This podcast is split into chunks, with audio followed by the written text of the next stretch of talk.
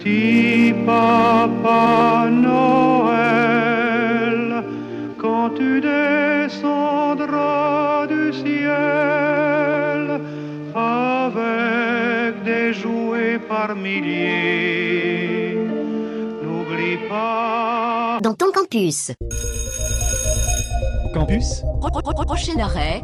Dans ton Campus? Il y a un truc qui est très très important, c'est aller à l'école. Campus Imagine la tête de la vieille McGonagall si on était arrivé en retard. Je vais plus à l'école, c'est nul hein. Campus prochain Arrête Dans ton campus. Et oui, petit Papa Noël vous a entendu et décide de vous offrir une édition de Dans ton campus préparée avec une dose de bonne humeur comme vous, vous n'avez euh, rarement vu. Prenez un gros plaid, faites-vous un bon petit thé et écoutez-nous jusqu'à 21h. C'est ce qu'on vous propose ce soir. Et pour parler de l'actualité étudiante, je suis accompagnée de Célia Perret comme d'habitude. Salut Célia. Bonsoir. Et de Hugo Meisser. Salut Hugo. Bonsoir. Pour cette dernière émission de 2020, hein Et oui. ça passe vite. Enfin, oui, 2020, oui, oui. La prochaine, ce sera en 2021. On ne sait pas encore exactement quand. On en parlera euh, à la fin de l'émission. Pour cette dernière émission de 2020, nous accueillons Ferdinando Miranda, directeur exécutif euh, du centre Maurice Chalumeau en sciences des sexualités de l'UNIGE. Si vous ne savez pas encore ce que c'est, pas de panique, c'est tout nouveau et Célia vous prenez une interview euh, pour vous remettre à niveau. Puis Hugo prendra le relais de ce marathon des interviews et accueillera Audrey Stalder, membre de l'association des étudiants et des étudiantes en lettres de l'Université de Genève. Elle viendra faire le point sur les revendications que l'association avait soumises au doyen de la faculté des lettres début novembre. Et puis des lettres à la médecine, bah, dans, ton campus, dans, ton campus, il n'y a qu'un pas ce soir.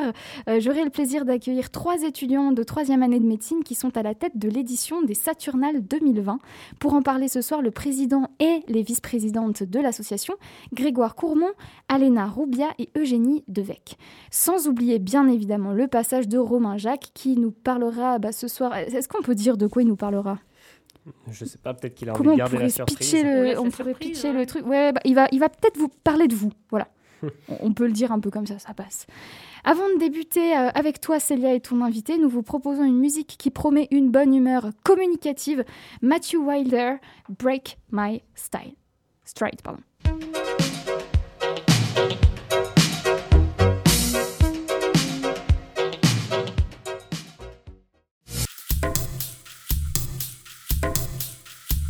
Voilà, nous voici de très bonne humeur euh, grâce au chanteur américain Matthew Wilder et à euh, Georgia Smith que vous écoutiez à l'instant.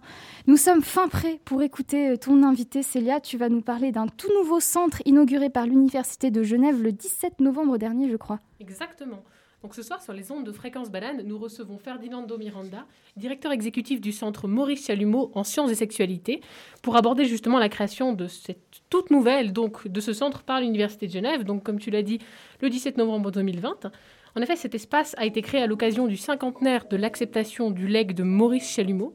Alors Maurice Chalumeau, que l'on qualifie de sociologue genevois, mais dont les activités et les préoccupations ne sont pas que la sociologie, mais vont bien au-delà. Il s'est intéressé à la psychologie, à la pédagogie, à la psychiatrie. Il s'est engagé même auprès du, CICR pour défendre les droits individuels devant garantir l'épanouissement de la personnalité de tous les hommes. Donc voilà, donc son intérêt pour différentes disciplines se retrouvera dans sa volonté testamentaire. Il choisit comme légataire l'Université de Genève dans le but de la création d'un institut de sexologie afin de faire avancer la recherche dans différentes disciplines. Il appelle notamment à une meilleure compréhension des minorités érotiques. Alors Ferdinando Miranda, qui est avec nous ce soir, donc est-ce qu'on peut considérer donc Maurice Chalumeau, donc qui appelait selon lui, qui appelait à une conception plus libérale des relations sexuelles, comme en avance sur son temps, notamment en matière de sexologie, à une époque justement les années les années 70 où par exemple l'homosexualité figurait toujours sur la liste des maladies mentales de, l'OMS.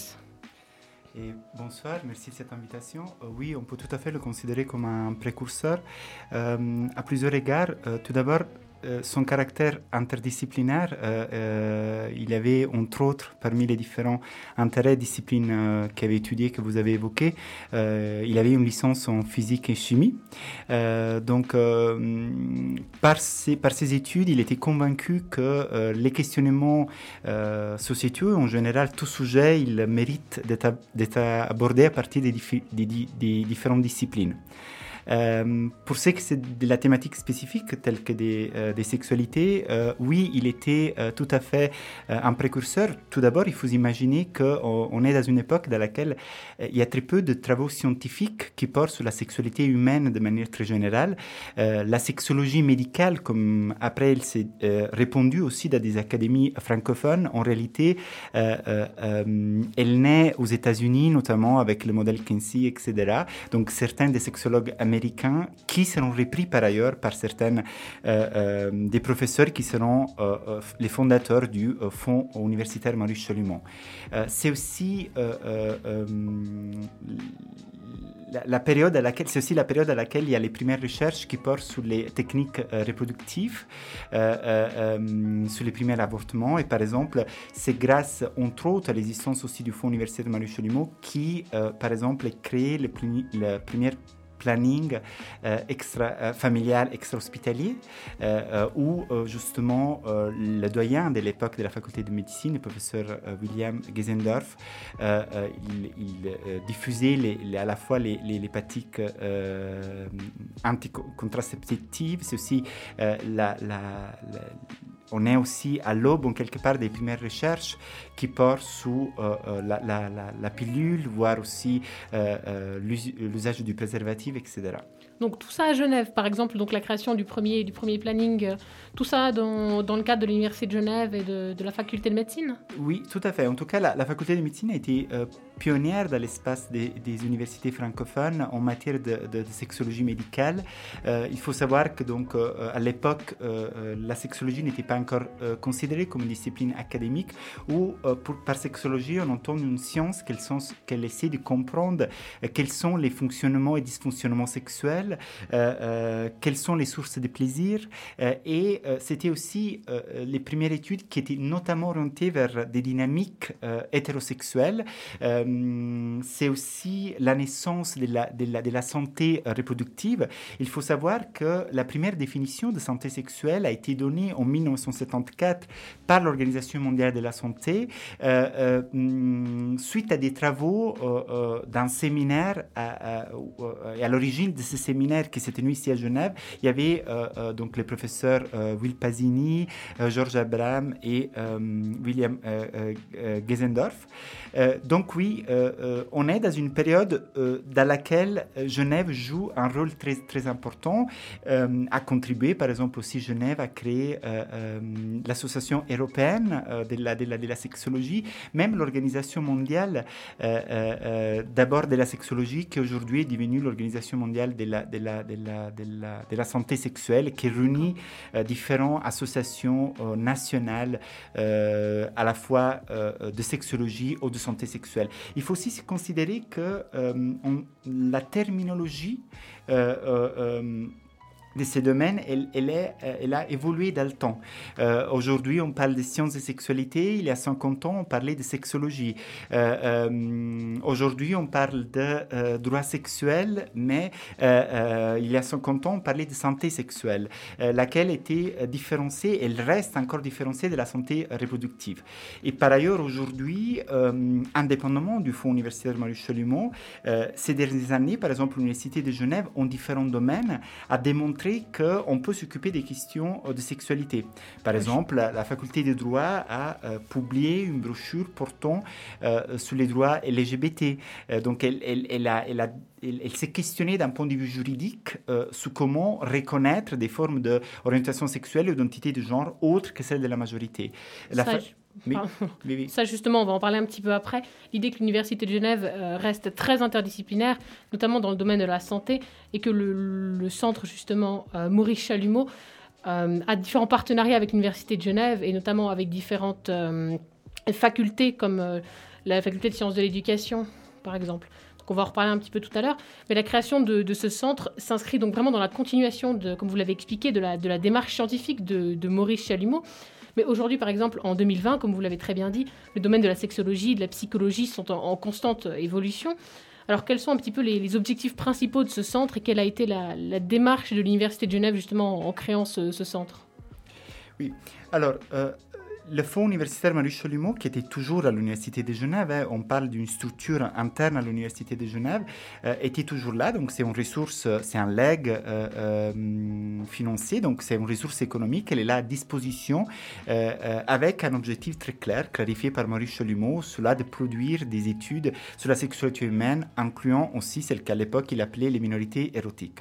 Aujourd'hui, avec la création du centre, on a été créée une structure, laquelle elle est d'un point de vue administratif, rattachée directement au rectorat de l'Université de Genève, avec une commission scientifique nommée par le rectorat avec des, des, des, professeurs et, euh, qui sont issus des, différents, des différentes facultés.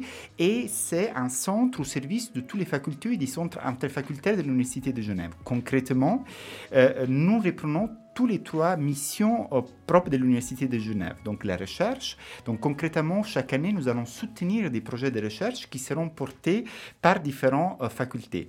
Nous allons octroyer chaque deux ans une bourse doctorale et par ailleurs, j'invite éventuellement à des, à des possibles étudiants et étudiantes qui nous écoutent et qui souhaitent faire un doctorat portant sur les sexualités. Il y a le délai euh, du, du 1er mars où il est possible, euh, donc chaque deux ans pour les, les années impaires, donc le 1er mars 2021, il y a ce délai où il est possible de déposer un, projet de doctorat, bien évidemment avec l'appui euh, d'une professeur, euh, professeur rattaché à une faculté de l'Université de Genève pour euh, une étude doctorale de trois ans portant sur les sexualités. Ensuite, on va soutenir la création, l'implémentation des cours académiques en différents domaines. par exemple, dès le printemps 2021, il y aura un cours en faculté de droit ouvert aussi à d'autres facultés euh, cours de master. Euh, euh, l'intitulé, c'est Droit, genre et sexualité. Donc un cours qui, l'approche, il est à la fois juridique et des sciences sociales et qui vise à démontrer comment, d'un point de vue juridique, on peut s'occuper de différents sujets liés aux questions de sexualité. Ensuite, donc ça c'est la, mission des, formations. Et on, remet par exemple chaque année euh, euh, euh, un prix pour le meilleur mémoire portant sur les questions de sexualité ou une thèse portant sur les questions de sexualité. Mais on va, on va aussi réaliser des projets qui ont leur origine au sein de l'université, mais qui sont en lien avec la cité. Par exemple, on va euh, réaliser une brochure sur comment, euh, euh, dans les écoles genevoises, on, on, pourrait implémenter une approche à la sexualité dite positive, donc une approche à la sexualité qui va au-delà de la certes importante prévention à la fois des maladies sexuellement transmissibles ou des grossesses non désirées. Donc, voilà un peu la l'agenda qui nous caractérise. Donc là, vous avez pris un petit peu d'avance. J'avais prévu de parler justement de ce, lien avec les cités un petit peu plus tard, mais il n'y a pas de problème. Donc j'ai vu également que l'un des objectifs du centre, justement, c'était d'encourager, donc voilà, comme vous l'avez dit, la, relève académique, notamment avec euh, la possibilité donc de déposer ses projets de, doctorat. Mais vous avez aussi, euh, vous octroyez également le prix Maurice Chalumeau. Alors comment, comment ça se passe? Alors, il y a donc le prix, euh, Chalumeau au junior qui est réservé aux mémoires de maîtrise. Le senior, il est réservé aux thèses. Concrètement, donc, les 1er septembre de chaque année, il faut déposer euh, euh, son manuscrit, euh, accompagné par euh, l'évaluation, le relevé des notes et la lettre euh, du, de la directrice de mémoire et, et, de thèse. Ensuite, il y a une, une commission qui, qui, évalue les travaux, décerne les prix. Ensuite, cette année, malheureusement, les conditions, bien évidemment, ont empêché une cérémonie, mais pour autant, on a enregistré des vidéos qui sont disponibles en ligne sur notre site internet. On dédie des pages web euh, où on retrouve à la fois euh, euh, le mémoire ou la thèse, à la fois les articles qui sont été rédigés en lien avec, avec cette thématique, à la fois des articles scientifiques, des articles de presse. Le but, c'est justement de, valoriser les importants. Il faut aussi considérer que désormais, ces sujets intéressent beaucoup il y a beaucoup de travaux qui sont, qui sont réalisés et le fait le prix, finalement, c'est une manière de, les valoriser et de reconnaître l'importance aussi de ce type de démarche qui reste euh, pionnière, euh, euh, même si il faut se dire que désormais, il y a beaucoup de choses qui se font. Mais, mais parfois, il y a quand même, lorsqu'on peut-être on dit qu'on fait un, mémoire, une thèse qui porte sur les sexualités, il y a peut-être quelqu'un quand même qui continuera un peu à à, au minimum à faire un, demi-souris, peut-être. Oui, donc pour leur donner plus de visibilité et plus de, légitimité aussi, euh, donc à travers l'obtention du prix Maurice Chalumeau. Donc pour mener à bien un petit peu toutes ces missions donc, que l'on prête à ce centre, donc dans le respect de la volonté de Maurice Chalumeau, donc c'est-à-dire en conservant une approche interdisciplinaire, combien vous êtes un petit peu à travailler sur place donc dans, dans le centre? Alors, actuellement, l'équipe actuelle, donc, euh, euh, alors le bureau administratif euh, euh, qui est euh, sous ma responsabilité voit donc deux, personnes, deux collègues qui sont avec, avec, avec moi. Aïcha Son, laquelle elle s'occupe de toute la partie de communication et de valorisation des projets qu'on soutient et aussi toute une partie administrative et de suivi aussi budgétaire vu quand même les, les importances aussi qu'on octroie qu'elle est suivie par Olivia, Olivia Firman et, moi donc à la direction exécutive. Ensuite, on, il y a une, commission scientifique, c'est l'organe de décision. Donc il est composé par, euh, euh, euh, sept membres sous la direction du professeur Juan Rigoli, qui est en même temps aussi le directeur scientifique du centre. Et cet organe-là, c'est l'organe qui décide de tous les octrois, des prix, qui décide aussi de l'agenda scientifique du centre. Et ensuite, vu que euh, euh, afin d'accompagner en quelque part et de soutenir cette, cette, démarche, le rectorat a aussi nommé un conseil d'orientation, lequel il est composé par cinq membres qui sont euh, des experts de renommée internationale qui appartient à d'autres académies euh, euh, françaises, belges, aussi suisses, qui on rencontre chaque année et qui nous donnent quelque part des recommandations et nous aident aussi à, à développer davantage des projets et l'agenda scientifique du centre. Voilà un peu notre gouvernance. D'accord.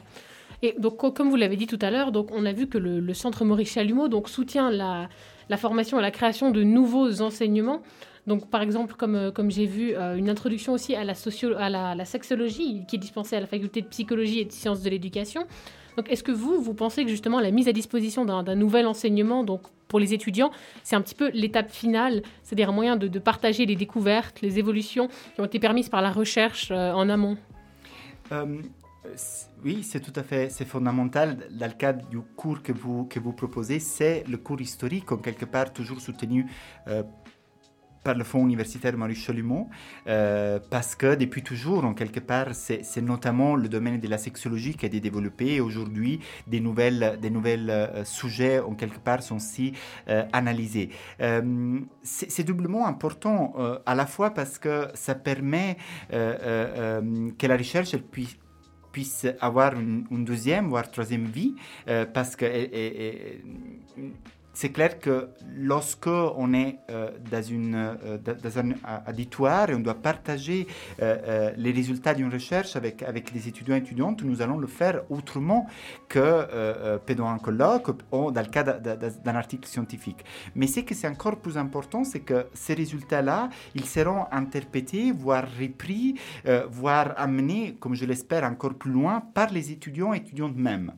Et par ailleurs, à un moment donné, ces étudiants et étudiantes, ils vont à la fois peut-être rester à l'université, donc continuer la recherche et développer d'autres sujets dans le même domaine, ou voir dans le cas de leur profession respective, avoir un souvenir, ou en tout cas trouver, euh, euh, donner place dans leur activité professionnelle à ces, ces, ces questions. Et si par exemple on imagine, euh, on pense plutôt à, à, la faculté des sciences de l'éducation, à la psychologie, c'est très important. Je veux dire, là on forme les futurs enseignants-enseignantes, donc, donc le fait d'aborder ces sujets, ça leur permet, lorsqu'ils vont en, en, classe rencontrer donc les élèves, à traiter de, ces sujets. Lorsque ces sujets, on les traite, par exemple en faculté de, droit, il est important parce qu'un avocat, un avocate, il pourra un jour se retrouver euh, euh, en face, par exemple, un cas de, violence sexuelle. Comment va-t-il le gérer ou le considérer?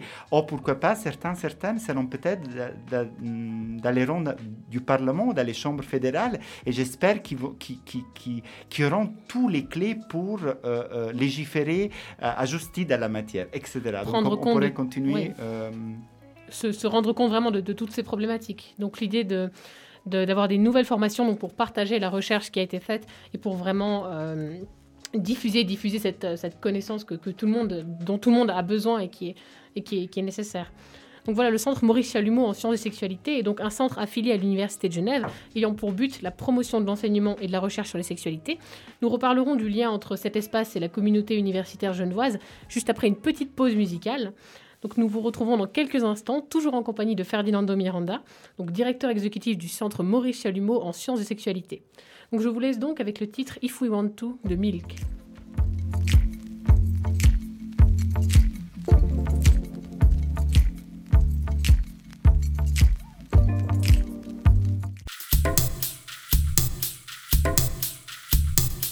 Nous sommes donc de retour sur les ondes de fréquence banane pour continuer à évoquer la création par l'Université de Genève d'un centre dédié à la recherche dans les domaines des sexualités. Donc lorsque l'on évoque le domaine de la recherche en général, ça peut paraître un petit peu abstrait pour une partie de la communauté universitaire comme nous, donc étudiants étudiants en bachelor, mais ce centre a vocation d'avoir un impact sur l'ensemble de la communauté universitaire, sur l'ensemble de la cité, notamment à travers la réalisation de conférences, de tables rondes ouvertes à tout le monde. Donc je crois que vous avez un cycle de conférences en cours donc sur les sexualités en temps de crise. Donc est-ce que vous pourriez nous présenter un petit peu ce, cycle de conférences? Oui. Euh, donc on a décidé de euh, à chaque semestre euh, euh, de, euh, de, traiter de la thématique des sexualités à partir de, de l'actualité, en lien avec l'actualité ou sur un thème actuel. Et c'est clair que on, a réfléchi, on s'est dit la, la, pandémie que nous vivons, que nous traversons, parce qu'elle n'a pas encore malheureusement terminé, sûrement, sûrement, en tout cas, elle, elle, impactera les réactions intimes, voire les pratiques sexuelles, etc. Pour autant, euh, nous n'avons pas encore le recul nécessaire. En tout cas, on n'a pas suffisamment de données pour euh, n'établir clairement qu'est-ce que ça se passe et comment, euh, comment, comment agir.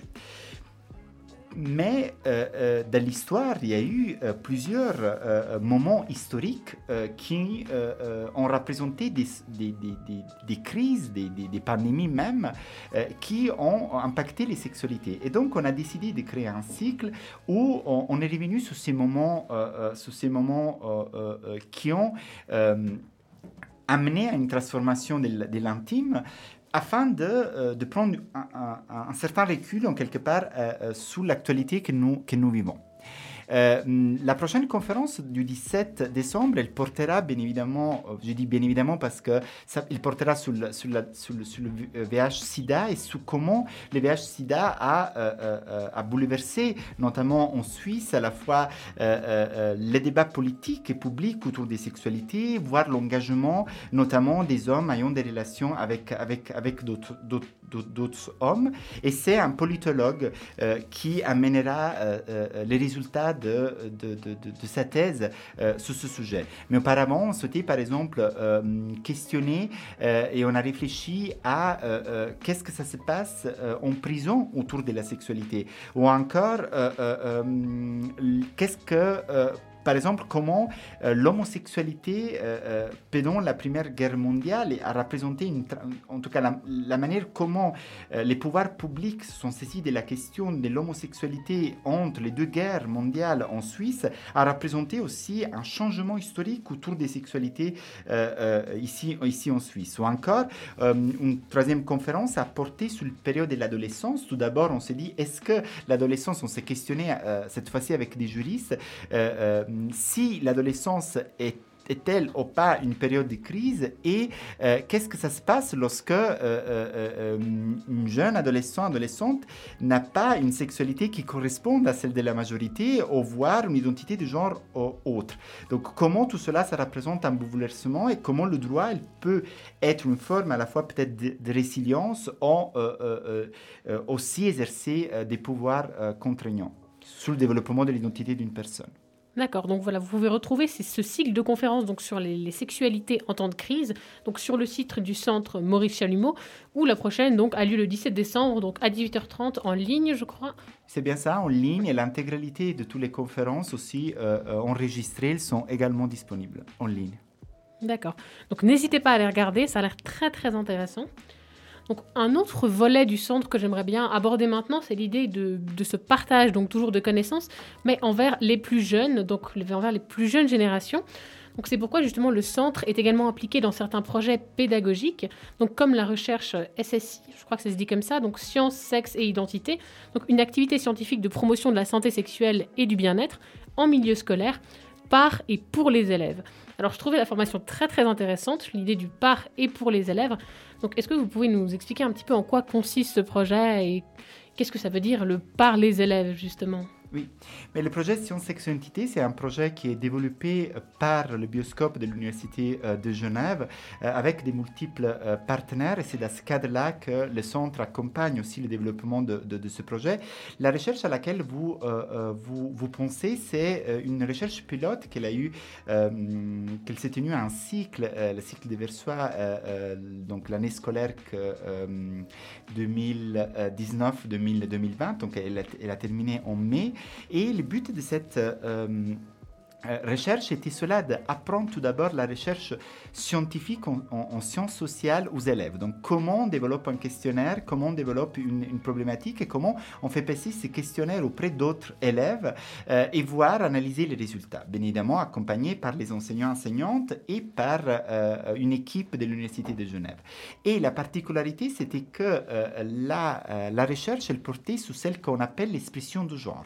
Ça veut dire sous la manière qu'on a de s'habiller, de se comporter, euh, de, de, de, de, marcher, de parler avec les autres d'interagir avec les autres. Dans cette période-là, spécifiquement, cette, ce moment-là, il est clé et voir euh, euh, les catégories du genre les catégories sexuelles euh, sont centrales. En quelque part, lorsqu'on s'habille d'une manière un peu différente, donc on bouge d'une manière un peu différente, et lorsqu'on on sort des catégories euh, euh, prédéfinies masculines et féminines, on, on, transgresse la règle voire on est mis hors du groupe, etc. Donc c'était une manière en direct pour tout d'abord apprendre aux élèves à faire de la recherche, mais en même temps euh, sensibiliser, voire partager euh, des connaissances portant sur ces, ces, thématiques. Et dans le même projet euh, que vous évoquez, on va, le printemps 2021, produire une brochure. Cette fois-ci, je l'évoquais un peu tout à l'heure dans la première partie de cette interview, portant sur l'approche à la sexualité positive. Donc, pour approche à la sexualité positive, on entend une approche qui euh, vise à transmettre aux élèves pas uniquement les importantes notions de prévention à la fois des maladies sexuellement transmissibles ou des, grossesses non, désirées, mais également euh, euh, d'autres aspects tels que le plaisir, la connaissance du corps, le consentement, euh, tout ce qu'est le phénomène du sexting, donc du fait que partager des éléments en nature sexuelle avec une personne requiert nécessairement le consentement de l'autre personne, etc. Donc le but c'est de ne pas l'université ne se remplace pas à l'école. C'est à l'école et aux acteurs qui agissent dans l'école de traiter de ces questions.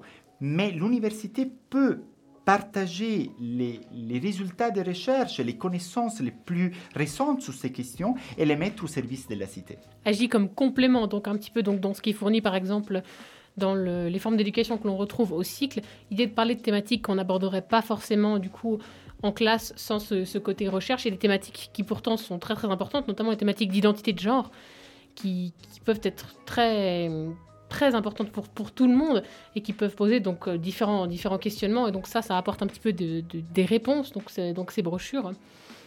Donc voilà. Donc ce, centre, le centre Maurice Chalumeau donc, en sciences et sexualité, a donc euh, la volonté de produire donc, un, contenu scientifique donc, sur les thématiques donc, euh, en constante évolution, comme vous l'avez très bien dit, comme les sexualités, donc l'identité de genre, qui sont aujourd'hui donc le fruit de nombreux questionnements, notamment dans le domaine de, l'éducation, des droits humains, ou même dans, le, dans les domaines juridiques, comme vous l'avez dit, dans le domaine de la santé. Donc ce centre se veut interdisciplinaire en collaboration avec différents départements de l'Université de Genève, des associations, des chercheurs, afin de garantir euh, donc un, travail éducatif en quelque sorte, euh, accessible au plus grand nombre. Oui, c'est bien ça. L'idée, c'est de... Euh, mais on souhaite être un carrefour. on souhaite soutenir, ensuite implémenter, on souhaite mettre en réseau Euh,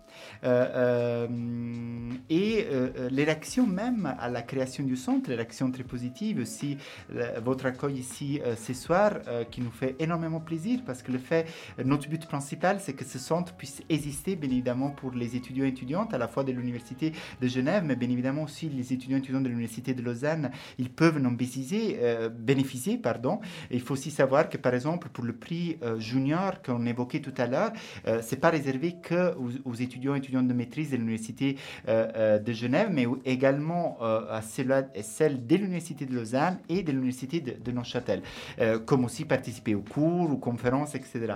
Donc l'idée, c'est réellement d'être de, de, un, outil pour visibiliser, renforcer, mettre en réseau et implémenter, on l'espère, davantage toutes ces questions de, au sein, au sein de l'université et aussi les décloisonner.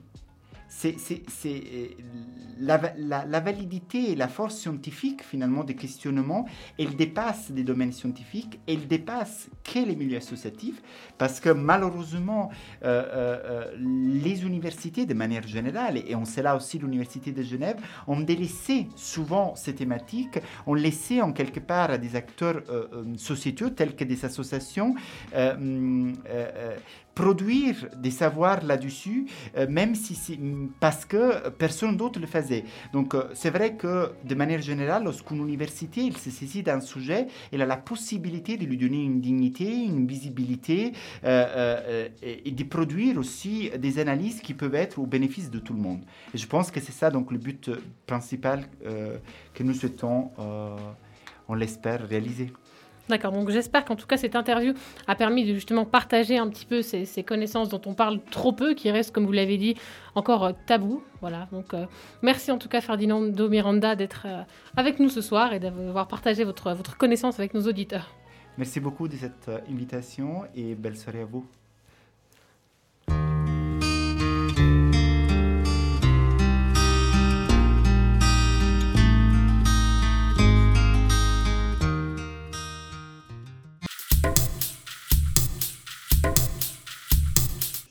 Voilà, c'était comme un flocon cow-boy.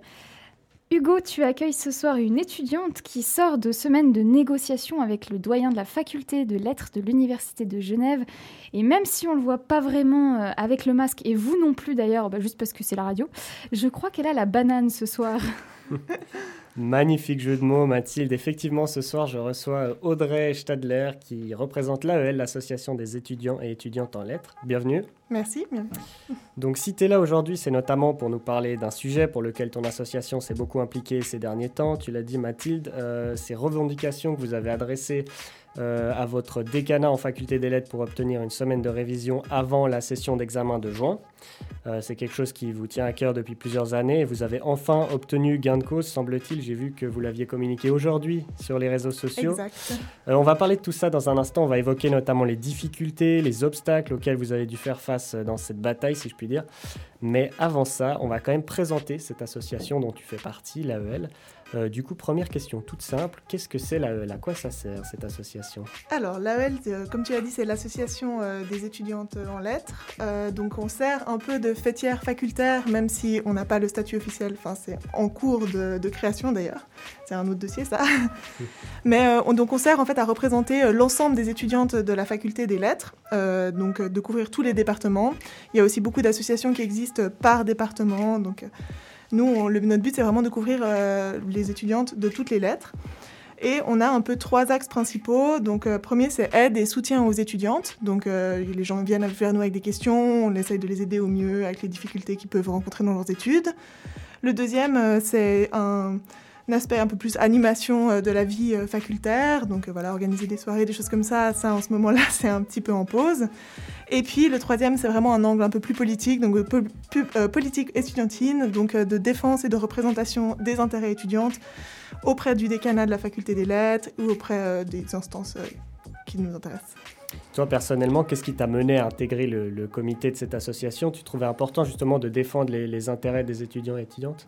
Alors oui, c'est quelque chose qui, vraiment me, parlait. Donc, euh, alors personnellement, c'est aussi des, liens qui se créent. Voilà, quand on, apprend à connaître des gens dans l'association, on apprend un peu à, au fil des discussions, voilà, les choses qui se passent un peu derrière. Euh, derrière la scène en quelque sorte. Rend- enfin, moi, je me rendais en tout cas pas du tout compte au début de mes études de tout ce qu'impliquait la politique estudiantine, de tout ce qui pouvait être fait aussi au niveau de défense des intérêts.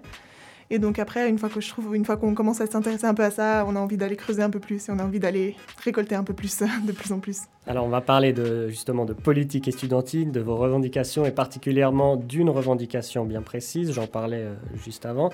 Euh, vous militez depuis plusieurs années maintenant pour obtenir une semaine de révision avant les examens en juin, depuis 2016 si l'on en croit euh, ce qui est écrit sur votre site. Exact. Euh, à l'époque, vous avez fait un sondage où plus de 92% des étudiants et étudiantes euh, en lettres se disaient favorables à cette semaine de révision. Ce qui m'a quand même interrogé, et je voulais te demander finalement pourquoi est-ce que c'est si important cette semaine de révision pour les étudiants en lettres? Alors cette semaine, elle est, elle est vraiment essentielle parce que, en gros, la, la session de juin, elle comporte beaucoup plus d'examens en général que la session euh, de, de février. En février, on a plusieurs semaines pour réviser. En juin, euh, avant que l'AEL commence son combat, on avait euh, les examens qui se terminaient le vendredi et les examens qui pouvaient commencer le samedi. Donc, et c'est souvent en fait aussi en juin des examens annuels, euh, donc qui portent sur une matière plus large qu'en février. Donc c'est beaucoup de matière à apprendre. C'est pa- parfois des examens voilà, d'appris par cœur sur de la matière de toute une année. Et en fait, à 100 semaines de révision, on n'a pas du tout le temps de, un, de se préparer, d'arriver euh, au meilleur de ses capacités à, à- son examen. Et on n'a aussi euh, pas le temps d'avoir un, peu de recul sur ce qu'on a appris, d'intégrer vraiment la matière. Et donc on pense que c'est aussi nécessaire au, travail en fait de révision euh, d'avoir ce, petit temps de recul et ce petit temps pour intégrer réellement la matière. C'est aussi e- extrêmement compliqué pour les, étudiants qui travaillent à côté de leurs études de s'organiser. Enfin, on sait que, c'est essentiel de, s'organiser euh, tout au long de l'année. Pour ces examens, ça se réussit pas en une semaine. C'est pas ce qu'on dit. Mais on dit simplement, on a besoin de, ce- de ces, quelques jours pour s'organiser et puis euh, qui peut vraiment aider les étudiantes. Effectivement, je suis d'accord, mais tu sais si cette semaine elle existe dans d'autres facultés euh, que la faculté des lettres Alors oui, en effet, donc c'est une revendication qui est assez, euh, assez commune. Euh, par exemple, elle a été obtenue il y a quelques années, maintenant il me semble, par la, faculté de sciences. Donc pareil, où l'association des étudiantes ont, milité pour et ça a été obtenu, ça a été mis en place. Donc ça c'est un exemple qui, qui nous parlait beaucoup parce qu'on nous a beaucoup dit ouais c'est impossible de changer, impossible de changer le calendrier, impossible de la mettre en place. Là, bah, en fait en sciences ils l'ont fait, donc euh, pourquoi est-ce qu'en lettres ce serait pas possible? Et c'est aussi quelque chose qui existe euh, d'un point de vue roman. euh, par exemple à Lausanne, à Neuchâtel, la faculté des lettres Long, et donc voilà. Et vous, la faculté a jamais vraiment répondu aux revendications, du moins au départ. Enfin, la période de révision, elle n'a jamais été instaurée, à l'exception du semestre de printemps 2020 qui était particulier, on en reparlera. Euh, mais pour ce qui est de 2017, 2018, 2019, vous n'avez pas obtenu ce que vous vouliez, c'est juste Alors euh, oui et non, euh, c'était aussi un petit peu pour, pour ça que maintenant on a, on a lancé comme slogan fini les négociations parce qu'on était vraiment en discussion avec le décanat depuis, depuis 2017, vraiment quand il y a un groupe de travail qui s'est formé au sein de l'AEL et qui a aussi in- inclus des étudiantes de hors AEL vraiment euh, qui étaient impliquées dans, ce- dans, ces, négociations. Et ça a vraiment été tout un travail de discussion avec le décanat, de leur expliquer justement pourquoi est-ce que c'était nécessaire, pourquoi est-ce que justement euh, 92% des étudiantes avaient répondu que oui, ils étaient favorables à cette, euh, semaine et qu'elle était nécessaire. Et essayer de répondre aux, solutions, à tout, toutes les- tout ce qu'on nous opposait, en fait, tout ce qui était, on disait c'est pas possible à cause de XXXX. Et donc on essayait justement de trouver des solutions. Et en fait, en 2018, le décanat, il s'est engagé à ajouter cette semaine de révision, donc on l'avait obtenu en fait. Euh, donc déjà, les examens ont été décalés en 2018. Euh, ils ont décalé du samedi, justement, les examens commençaient le samedi alors que les cours finissaient le vendredi. Ça a été décalé au lundi, ça. Donc ça, c'est en place depuis euh, 2018. Et euh, le décanat s'était engagé que l'année d'après, donc juin 2019, euh, on aurait le- leur semestre qui commencerait le lundi, mais que euh, le service d'examen allait faire leur possible, tout leur possible pour que les examens ne commencent euh, que le mercredi. Et qu'à partir de du coup 2020, euh, normalement, la section commencerait officiellement le mercredi. Donc on avait obtenu pas une semaine complète, mais quatre jours en plus, en quelque sorte, qui devaient être pérennisés, qui devaient être vraiment mis en place, mais qui en fait n'a jamais été mis en place officiellement dans le calendrier académique et qui au final n'était pas vraiment en place non plus, parce que c'est vrai que c'est très compliqué pour le service des examens d'organiser euh, les examens et de les répartir sur la session, donc les deux jours en plus bah, ils étaient quand même utilisés pour les examens en fait. Et, et, du coup, voilà, donc les travaux des bastions ont par exemple été invoqués pour dire voilà, on ne peut pas le mettre en place de façon officielle, mais on vous la donne quand même un peu, mais en fait, dans les faits, ce n'était pas le cas. Les fameux travaux des bastions. Exact. un autre sujet encore. Exact. Euh, au printemps 2020, par contre, avec le contexte très particulier de la, de la, pandémie et des cours en ligne, vous avez eu votre semaine de révision et j'imagine que vous vous êtes rendu compte à ce moment-là de, de l'importance que ça avait et ça a fait que renforcer votre envie de voir cette semaine se pérenniser. Exactement. Donc, euh, en effet, en avril 2020, je crois, euh, le décanat a pris la décision de décaler euh, de 10 jours même. Ils ont dit deux semaines, mais en réalité, c'était 10 jours, il me semble, le début des examens. Donc, ils ont invoqué notamment des, raisons de bienveillance, de voilà, laisser le temps à tout le monde après ce semestre vraiment extrêmement compliqué, de respirer un coup, s'organiser justement, parce que c'était aussi un, des gros problèmes, comment s'organiser, passer les examens chez soi, etc. Et euh, donc, ils ont mis en place euh, ces jours, ils ont changé le calendrier académique du jour au lendemain, comme ça, euh, extrêmement rapidement. Et ils l'ont mis en place. Ça a été extrêmement utile, d'ailleurs. C'est une mesure qu'on a tout à fait saluée et qui était vraiment très bienvenue dans le contexte dans lequel on était. Mais c'est vrai que bah, nous, du coup, on a dit, voilà, vous nous l'aviez promis, maintenant elle est là. Elle s'est fait, enfin, elle n'était pas prévue dans le calendrier académique de base. Elle a été mise en place comme ça parce que c'était nécessaire. On estime qu'elle est toujours nécessaire, donc maintenant on aimerait vraiment que le calendrier change et, que ça se fasse. Et donc en fait, on a eu de nouveau des discussions avec le, doyen et le décanat euh, en, pendant l'été, dans lequel il s'est engagé en fait oralement à la mettre en place, parce que du coup nous, on est venu en disant voilà, le semestre juin 2020, ça va être extrêmement compliqué. On le sait déjà cette année, elle est pas normale. Euh, on a besoin en fait de cette semaine de révision déjà en juin 2020. Le doyen s'était engagé verbalement euh, à la mettre en place. Il a reconnu que c'était en effet un besoin. Et en fait, le, problème, c'est que le calendrier académique était déjà sorti, alors qu'on avait déjà discuté avant qu'on aimerait bien le changer. Et en fait, du coup, de quelques semaines plus tard, on nous a dit ah en fait c'est pas possible pour cette session, euh, mais voilà, on discutera peut-être pour la prochaine session. Et donc en fait, c'est vraiment quelque chose qui revenait à chaque fois dans les négociations, c'est ah pour cette session c'est pas possible, mais on est favorable donc pour la prochaine, on peut rediscuter. Et c'est pour ça que là, on a dit maintenant, ça suffit, en fait, euh, il faut... Finir les négociations. Voilà, finir les négociations. Maintenant, euh, il faut la mettre en place. Et donc là, on a décidé d'agir un peu plus publiquement, donc de publier une lettre ouverte euh, pour expliquer en fait aussi aux étudiantes qui n'étaient pas forcément au courant que ce, combat continuait en fait en, coulisses en quelque sorte. Euh, les raisons qu'on nous opposait, etc. Et on a aussi demandé le soutien de toutes les autres associations du coup euh, de lettres. Donc beaucoup nous ont suivis aussi dans ce combat. Donc ça a été aussi assez chouette pour ça, assez fédérateur euh, de se retrouver ensemble pour cette cause. Et donc on a publié, on a décidé, voilà, chaque semaine, on va publier le lundi à 16h une, une, lettre ouverte au décanat pour leur demander en fait cette semaine de révision ce qu'on a fait. donc pendant quatre semaines, on l'a fait. Donc ça, on a vu que ça a eu un impact quand même assez rapide parce que du coup, le décanat nous a dit ah oui, en effet, on va en, on va en discuter entre nous. On nous a réopposé les mêmes problèmes, enfin le, même discours de on est pour, mais c'est compliqué. On va aller discuter avec le rectorat pour voir si c'est possible de, de parce qu'après c'est aussi la question de quelles options. Comment est-ce qu'on l'instaure? Est-ce qu'on décale d'une semaine? Est-ce qu'on ajoute une semaine d'examen? Est-ce qu'on raccourcit la session d'examen?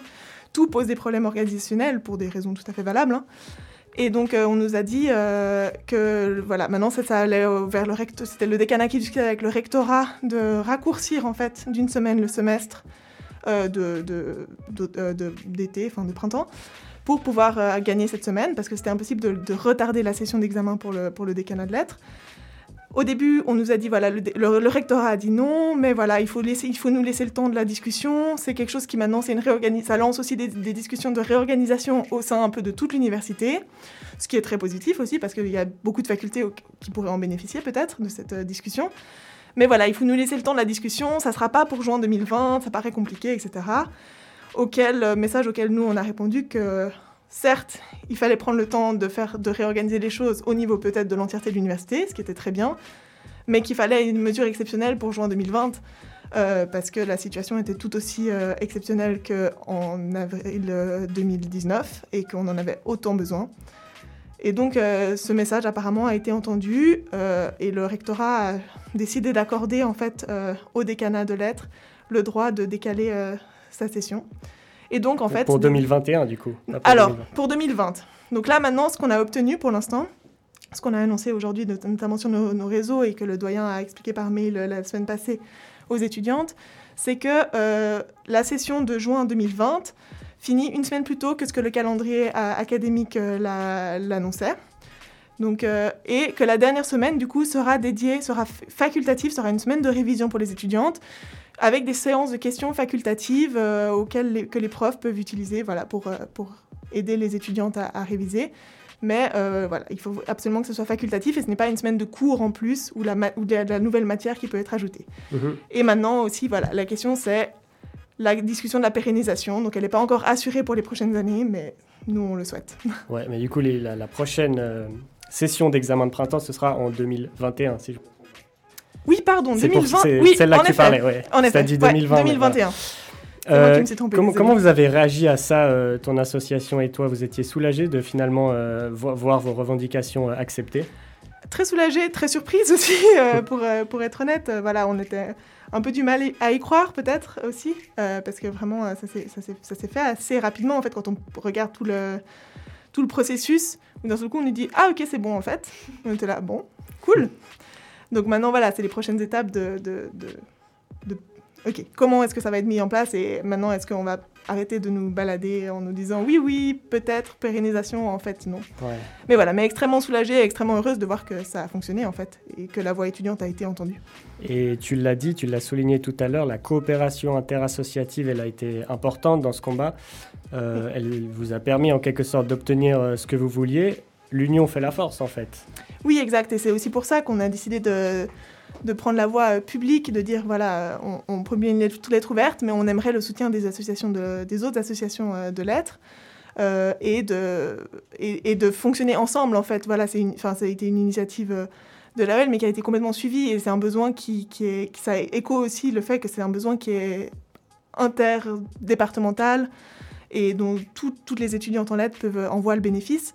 Et donc euh, oui, c'est vrai que c'était un, bon moyen de rassembler un peu tout le monde et d'apprendre à connaître aussi des, membres d'autres associations avec lesquelles on avait peut-être moins de contact. Il y a des associations avec lesquelles on a voilà, naturellement plus de contact parce qu'on a des amis dedans, etc. D'autres qu'on connaît moins.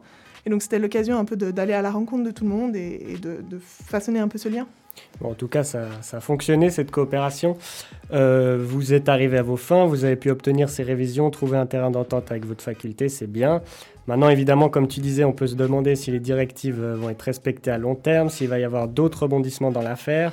Quel est le travail qui reste à faire pour améliorer la condition des étudiants en lettres aussi? Il y a beaucoup de questions et de préoccupations du côté de, de l'AEL, j'imagine. On va en parler avec toi euh, dans quelques secondes. D'abord, on va se faire une petite pause musicale avant d'entamer la deuxième partie de cette interview. Ça va nous permettre notamment d'aérer le studio. Euh, on revient dans un instant après Tutti Frutti de Little Richard. A tout de suite.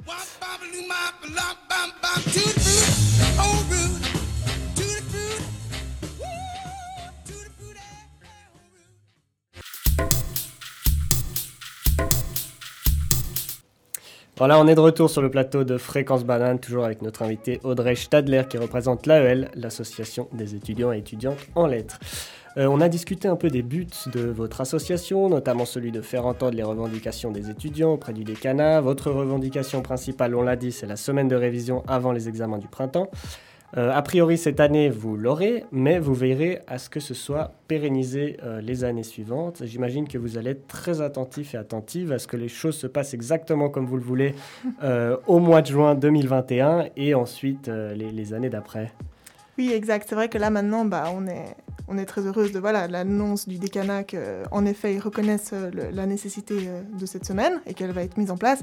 Maintenant, voilà, la question c'est euh, à quel point est-ce qu'elle va être respectée déjà en juin 2021 Parce que du coup, comme je l'ai dit, c'est des séances de questions facultatives, donc ça a bien été mentionné euh, dans le mail du décanat, mais voilà, maintenant. Il faut vraiment que les enseignantes jouent le jeu. Ça demande un travail de réorganisation, hein, parce que voilà, ça, on est tout à fait conscient que c'est pas tout à fait, enfin, c'est pas évident d'enlever une semaine euh, de, matière, de réorganiser ses cours. Mais voilà, maintenant, espérer que, enfin, faire attention à ce que les étudiantes euh, ne doivent pas, ne se retrouvent pas avec des séances de questions euh, qui sont en fait un cours en plus euh, auquel ils peuvent pas échapper. À ce moment-là, ça servira à rien. Voilà, ça, serait, ça enlèverait complètement le but. euh, voilà, le but, c'est vraiment que les étudiantes puissent euh, s'organiser comme ils le souhaitent et comme elles en ont envie. Mhm. Donc si c'est aller venir poser des questions aux profs, etc., c'est une très bonne solution. Maintenant, voilà, c'est à quel point est-ce que ça va être vraiment renforcé. Et après, la question de la pérennisation, parce que Pour l'instant, c'est une mesure euh, temporaire qui a été acceptée à cause du Covid. Euh, mais les discussions sont en cours maintenant avec le rectorat pour voir euh, aussi, selon comment ça va se passer en juin 2021 aussi, à quel point est-ce que ça va être mis en place de façon pérenne. Et puis, je voulais te poser la question aussi, au-delà de cette question des revendications d'examen, est-ce qu'il y a d'autres dossiers chauds, d'autres revendications que vous avez? Qu'est-ce qui va vous occuper ces prochains mois, tu penses?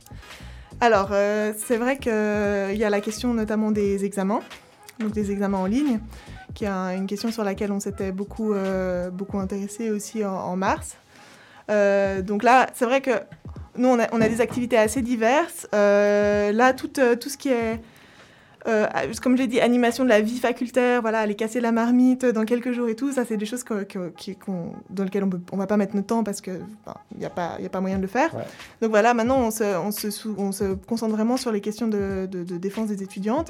On a beaucoup aussi euh, essayé d'être présente pour euh, d'être là en, en aide et en soutien et en conseil aux étudiantes, notamment aux premières années qui commençaient, qui dans un semestre vraiment compliqué, avec beaucoup d'informations qui étaient très perdues. Donc on fait chaque fois à la rentrée euh, des permanences pour répondre aux questions, les aider à faire les horaires, etc. Donc, il y a eu beaucoup de succès. Il y a beaucoup de gens qui sont venus aussi après nous voir avec des questions. euh, diverses, euh, aussi s'ils ont des soucis. Donc on essaie vraiment d'être à l'écoute des étudiantes. Par exemple, voilà, s'ils prennent des soucis avec leurs cours en ligne, avec certains professeurs qui mettent des charges de travail différentes, ou peu importe, on essaie vraiment d'être là et de répondre à ces questions.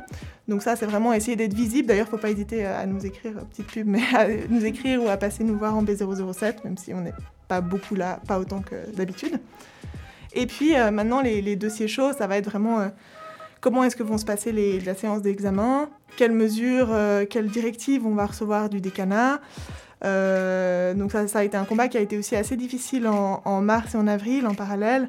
Parce que c'est vrai qu'il y a eu beaucoup, beaucoup de liberté. euh, de la, enfin, le rectorat a donné beaucoup de liberté au, au décanat, justement, aux différentes facultés de s'organiser comme elles le voulaient.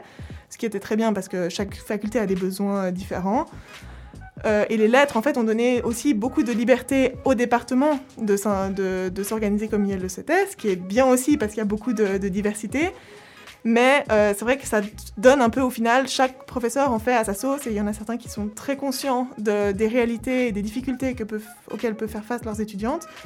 Et certains pas trop et qui pensent que en fait euh, être confiné chez soi, bah, c'est parfait parce que du coup on a tout le temps pour travailler et pas de distraction externe, sans vraiment se rendre compte des autres pressions qui peuvent euh, peser sur un étudiante en fait. Ouais.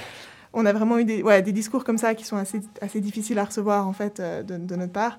Et donc ça va être justement d'être attentif à la façon dont ces examens vont se passer, aux questions notamment de surveillance des examens, qui est une grosse question chaude euh, aussi au niveau de l'université.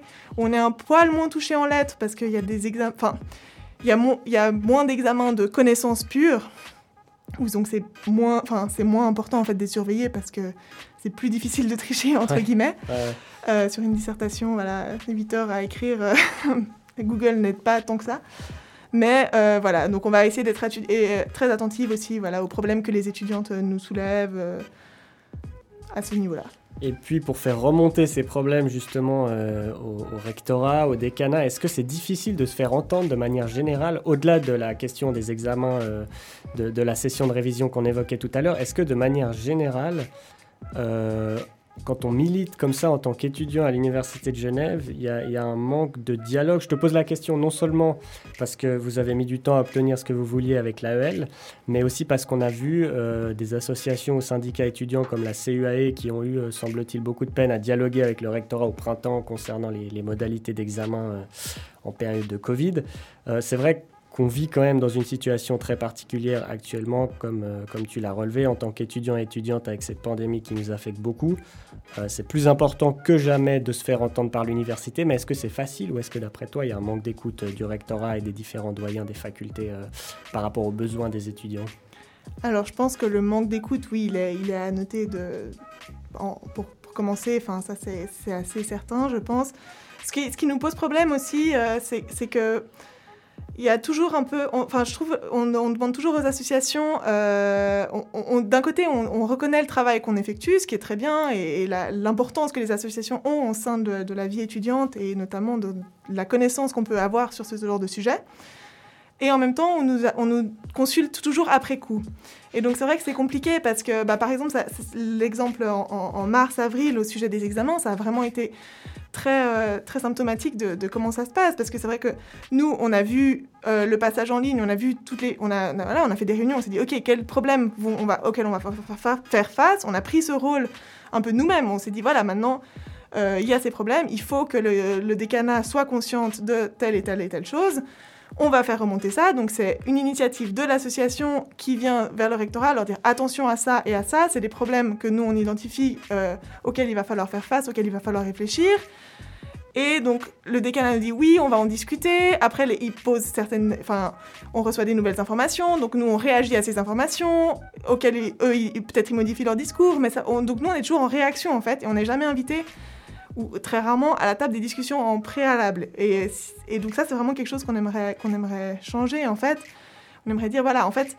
Dans la prise de décision, il faut inclure euh, une consultation étudiante et il faut penser à, à comment est-ce que les étudiantes vivent et cette- Dès, dès le début du processus, donc. Dès le début du processus, en fait. Euh, il ne faut pas simplement changer d'avis, peut-être. Enfin, c'est bien hein, d'écouter euh, après coup euh, les remarques qu'on donne, mais voilà, on, on nous demande rarement notre avis avant, alors que, nous, on, fait un travail euh, quand même. euh, Enfin, on a, on a à vocation de représenter une voix beaucoup plus large, en fait.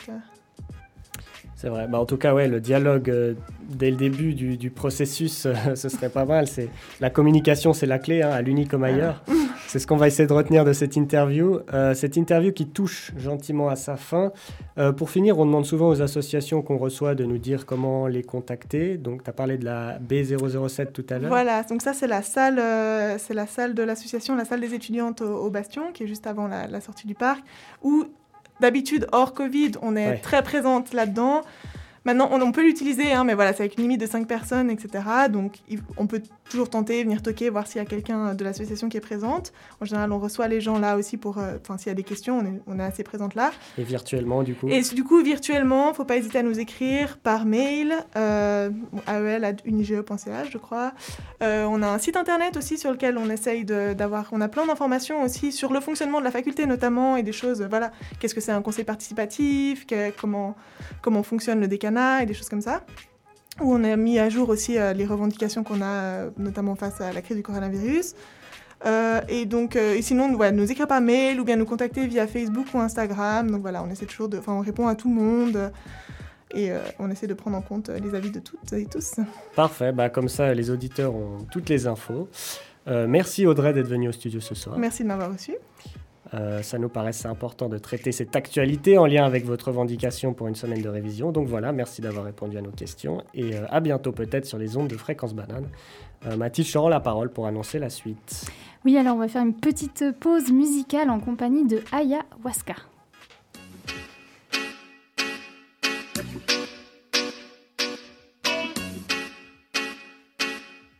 Yeah man, Jamski Film Production, right? Chilabi, Kabamba, Viola, Anto, Paris, Ayahuasca. Yeah man.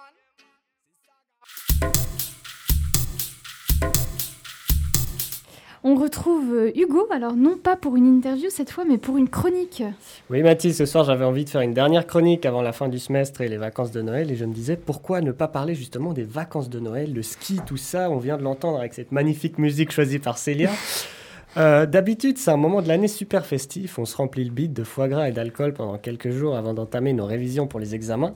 Cette année, évidemment, ce sera un petit peu moins festif, malheureusement, en raison de la situation sanitaire. On peut pas tout faire ce qu'on voudrait, pas de grosses soirées, pas de fête de l'escalade, pas de marché de Noël. C'est un peu triste.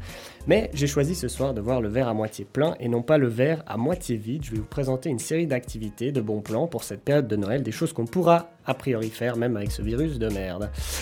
Pour commencer, on va parler d'art avec le projet Lausanne Lumière. Alors je sais qu'ici on est sur l'antenne genevoise de Fréquence Banane, tout le monde méprise profondément Lausanne. Mais là, exceptionnellement, ça vaut la peine d'aller faire un petit tour en terre vaudoise. Le spectacle Lausanne Lumière, c'est des projections de fresques lumineuses sur huit lieux différents à travers la ville, tels que la cathédrale ou la tour Bel Air, tous les soirs jusqu'au 24 décembre. Au total, il y a plus de 40 projections créées par plus de 30 artistes différents. Donc voilà, c'est très joli, c'est gratuit, c'est Covid-friendly. Allez-y. Si vous êtes amateur d'art mais que vous avez peur d'avoir trop froid dans les rues rue de Lausanne, pas de panique, la plupart des cantons romans ont annoncé la réouverture de leur musée, donc euh, vous pourrez aller chiller bien au chaud devant une expo.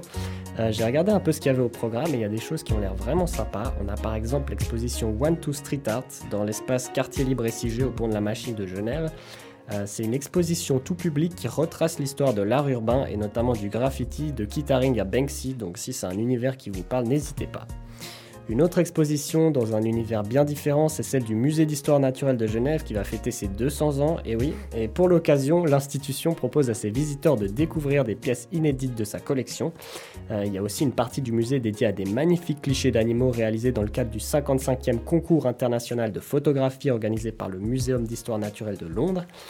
Et puis pour finir, à découvrir également au Musée d'histoire naturelle de Genève les œuvres de plastique de l'artiste Georges Youkou qui font réfléchir euh, sur la thématique de la pollution notamment. Donc beaucoup de choses à voir là-bas. Euh, notez quand même que le musée sera fermé entre le 25 décembre et le 1er janvier, donc visez soit le début des vacances, soit le début de l'année prochaine, dès le 2 janvier, euh, si vous voulez aller découvrir tout ça. Euh, si vous préférez le ciné au musée, bonne nouvelle, ça va rouvrir également dès la mi-décembre dans plusieurs cantons, sans popcorn malheureusement, car la consommation dans les salles de cinéma sera interdite, mais avec des films plus ou moins prometteurs, Wonder Woman 1984 ou encore Les Tuches, le 4, voilà, j'ai dit plus ou moins prometteur, hein, je garantis rien sur la qualité de tout ça, mais en tout cas c'est cool de pouvoir retourner au cinéma. On pourra retourner skier aussi, c'est un sujet qui a beaucoup beaucoup fait parler ces derniers jours, puisqu'en France ou en Italie ce sera pas possible. Mais si vous avez la chance comme moi de posséder un petit passeport à croix blanche, euh, vous pourrez aller passer vos week-ends à Verbier ou à Zermatt, profiter de la bonne neige poudreuse, de l'air frais et des chocolats chauds à 12 balles. non, c'est vrai, quand on y pense, le ski c'est quand même un loisir de riche, on va pas se mentir. Donc si vous êtes pauvre, euh, si vous êtes un étudiant ou une étudiante fauchée, je vous suggère plutôt d'aller vous promener tout simplement à la montagne. Là, il y a plein de choses à faire euh, en Suisse, on a la chance. Euh, je peux vous proposer quelques lieux plutôt jolis dans la région. Le lac de Joux, par exemple, dans le canton de Vaud, très sympa, une heure euh, de voiture de Genève. On peut souvent y faire du patin l'hiver quand le lac est gelé. Pareil au lac Noir dans le canton de Fribourg, où on peut euh, également faire euh, de la pétanque sur glace. Et puis, euh, oui. C'est génial. Il faudra les tester. Et il y a également le, le col de la Givrine au-dessus de Nyon où il y a la possibilité de se balader en raquette, de faire de la luge et même de faire du chien de traîneau. Alors là, je ne sais pas exactement si c'est possible de le faire en période Covid, peut-être d'ici quelques semaines. Euh, mais voilà, en tout cas, euh, c'est pas les beaux spots qui manquent dans la région. Euh, voilà pour ces quelques petits conseils. Sortie, expo, sport d'hiver, il y aura quand même de quoi faire ces prochains jours, de quoi se vider la tête avant de retourner la plonger dans des livres et des cours médias serveurs en janvier. Alors profitons, et sur ces mots, je te rends la parole. Oui, merci beaucoup Hugo. Ça nous donne la, la patate, l'envie de ressortir un petit peu. Tant mieux.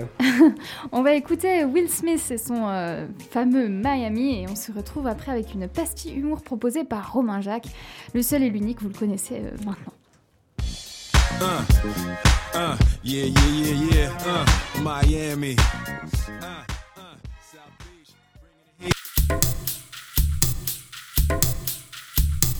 Alors c'est pas demain la veille qu'on ira à Miami, mais bon, merci quand même Will Smith. On retrouve Romain Jacques pour ta chronique euh, humoristique. Et je crois qu'à nouveau, c'est un, un de nos auditeurs qui t'a proposé euh, le thème de ta chronique. Carrément, carrément. Bonsoir, bonsoir, j'espère que vous allez bien. Ça va, Fréquence Banane? T'as la banane? Voilà, j'avais un sketch de Elise Moon avant de venir, je me suis mis au niveau. Allez, on est chaud ce soir. Donc, le thème qui m'a été imposé pour la chronique de ce soir, c'est Genève. Et je peux vous dire que je suis excité parce qu'en tant que Genevois, il n'y a rien qui me fait plus plaisir que de parler de Genève. À part peut-être dire lac de Genève quand je suis avec des Vaudois. Mais c'est dingue parce que tu vois, dans la vie de tous les jours, je dis lac Léman, mais quand je suis avec des Vaudois, il n'y a rien qui me fait plus kiffer que de susurrer ces trois mots à leurs oreilles. Tu sais que t'es avec un vaudois ici. Toi, t'es Vaudois Ouais. Alors écoute bien. Lac de Genève. Yes. Non mais c'est un film d'horreur pour, pour toi et pour vous d'ailleurs. C'est pire que si Jeanne d'Arc se retrouve devant un feu de cheminée, clairement. Et moi je kiffe ça. Et tu vois, je crois qu'on a tous des petits plaisirs pervers dans la vie comme ça. Euh, par exemple, moi, le seul moment où je commande sur Uber Eats, c'est quand il neige. Parce que savoir que le mec qui me ramène mon kebab a traversé la tempête, ça le rend meilleur. En fait, je suis un vrai connard de Genevois. Genève, c'est la deuxième ville la plus peuplée de Suisse et la ville la plus peuplée de Suisse si tu comptes que la partie civilisée de la Suisse qui s'arrête au canton de Genève. et oui, je me permets de dénigrer la Suisse alémanique car je suis moi-même suisse-allemand. Enfin, à moitié suisse-allemand et à moitié genevois. Ce qui veut dire que peu importe où je vais en Suisse, en fait, euh, les, les gens me détestent. hein.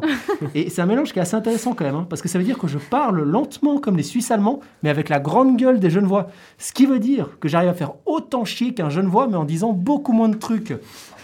Et donc, Genève est la plus grande ville suisse romande et géographiquement, elle se situe dans ce qu'on appelle la cuvette genevoise. C'est-à-dire que même géographiquement, le reste de la Suisse nous chie dessus.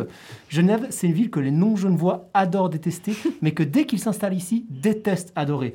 Et on nous parle aussi du Grand Genève, qui comprend donc une partie de la France ainsi que le district de Nyon. Et oui, en fait, les Nyonnais, vous êtes les Genevois de Vaud. Donc le Paléo Festival est Genevois. mais justement, une des critiques récurrentes envers Genève, c'est qu'on est les Parisiens de la Suisse. Et je suis désolé, mais c'est faux. C'est les Parisiens qui sont les Genevois de la France, en fait. C'est pas parce que Genève est entourée par la France que ça fait de nous des Français. Sinon, DSK serait une prostituée. À Genève, on a des monuments incroyables comme le jet d'eau, l'horloge fleurie ou encore le plus long banc du monde. Alors, Rome, on ferme sa gueule, ok? Et d'ailleurs, je propose que l'on change le dicton. À partir de maintenant, tous les chemins mènent à Genève.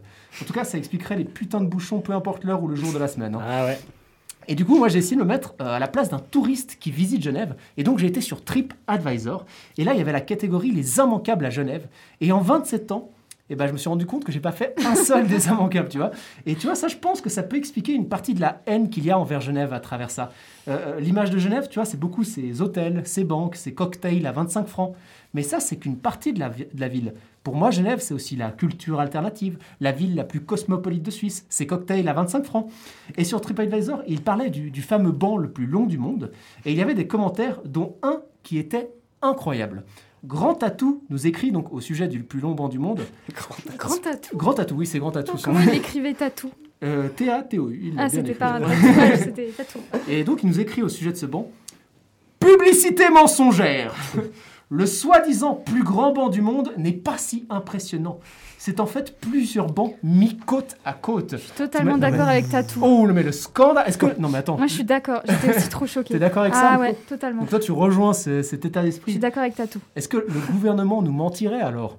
Tu as d'abord le coronavirus, puis les élections américaines, et maintenant le plus long banc du monde. C'est encore un complot mondial, ça. Et donc il continue, euh, il continue son- son- sa critique sur TripAdvisor en disant sa longueur n'est pas si grande. Le banc en pierre du jardin Bonaparte de Saint-Raphaël est bien plus long, par exemple. Donc là, tu vois très clairement, il, il transforme ça en concours de bites. hein. Qui est le plus long? Et il finit en disant moi qui étais venu à Genève spécialement pour voir ce banc, je suis très déçu. Expérience à oublier. Alors, grand atout, euh, sache que je remets sérieusement en cause la manière dont tu choisis tes destinations de vacances. hein. Grand Tatou, c'est le mec qui va à Londres pour ses plages, à New York pour son métro et à Berne pour sa vie nocturne. Grand Tatou, devant la muraille de Chine, il te dit la soi-disant grande muraille de Chine n'est pas si impressionnante. C'est en fait plusieurs morceaux de pierre mis côte à côte. Et oui, je viens de comparer la grande muraille de Chine au grand banc en bois de Genève et je ne le regrette pas, ok? Genève, c'est une ville qui est multifacette. Moi, il y a des choses que j'adore et d'autres que je déteste dans cette ville. Genève, c'est le seul endroit où tu as des gens qui payent 30 000 balles par année pour mettre leurs enfants à l'école internationale alors que l'école publique est meilleure. Genève, c'est une petite ville avec les avantages d'une grande. Ici, tout le monde se connaît au point que quand tu commences à fréquenter quelqu'un, tu es obligé de vérifier que tu pas un lien de parenté avec. Et du coup, pas étonnant qu'il y ait autant de Valaisans ici. Genève, c'est la ville d'Europe qui consacre la plus grande partie de son budget à la culture. Rendez l'argent, fréquence banane, on sait que c'est vous. Non, mais 20% du budget pour la culture, quand même, moi je trouve, ça très très bien. Alors, le seul problème, c'est que la quasi-totalité se retrouve pour le Grand Théâtre. Et à côté de ça, en plus, Genève, c'est aussi la première place de négoce du pétrole dans le monde. Rendez l'argent, fréquence banane On sait que c'est vous aussi. Non mais Genève, c'est la ville internationale, euh, la plus internationale du monde, mais on a quand même le droit à notre petite fête cantonale, presque plus importante que la fête nationale. Donc allez, tous ensemble, s'il vous plaît. C'est qu'elle est non, le maître des batailles, que s'est moqué, se rit des canailles. Ah ben, Péon, etc. etc. Tu nous as perdus. Comment ça? Ah, mais vous n'êtes pas genevois, vous Non. me connaissez. Vaudois, valaisanne. Ah, je- alors, vous On a de la peine avec vous cette ratez musique. quelque chose, c'est l'escalade, bien sûr. Non, mais Genève, c'est la ville où tu trouves plus facilement un avocat qu'un appartement. Genève, c'est après les ténèbres la lumière, mais il faut juste mettre les banques au courant pour qu'elles nous aident à sortir des ténèbres. Genève, c'est acheter des montres à 20 000 balles, mais se plaindre des impôts. Genève, c'est partout et surtout dans mon cœur. Alors sur ce, je vais aller me poser devant le mur des réformateurs. Merci de m'avoir écouté. Et dédicace à Grand Tatou. Hein. Oui, dédicace. S'il un grand savait. tatou. Ça, ça serait très drôle qu'il le sache, que ce soit quelqu'un qui est par ici. ouais. Merci beaucoup Romain. On se retrouve, j'imagine, en 2021 Bah, j'espère. si pour vous- la si prochaine vous de Dans ton moi, campus. hein. Mais on ne sait pas quand ce sera, mais, mais oui, bien sûr. Pour la prochaine de Dans ton campus, restez bien sûr connectés. Euh, on, on fait tout de suite une petite pause musicale et puis ensuite on retrouve deux, euh, euh, trois, pardon, trois membres des Saturnales, la 122e édition.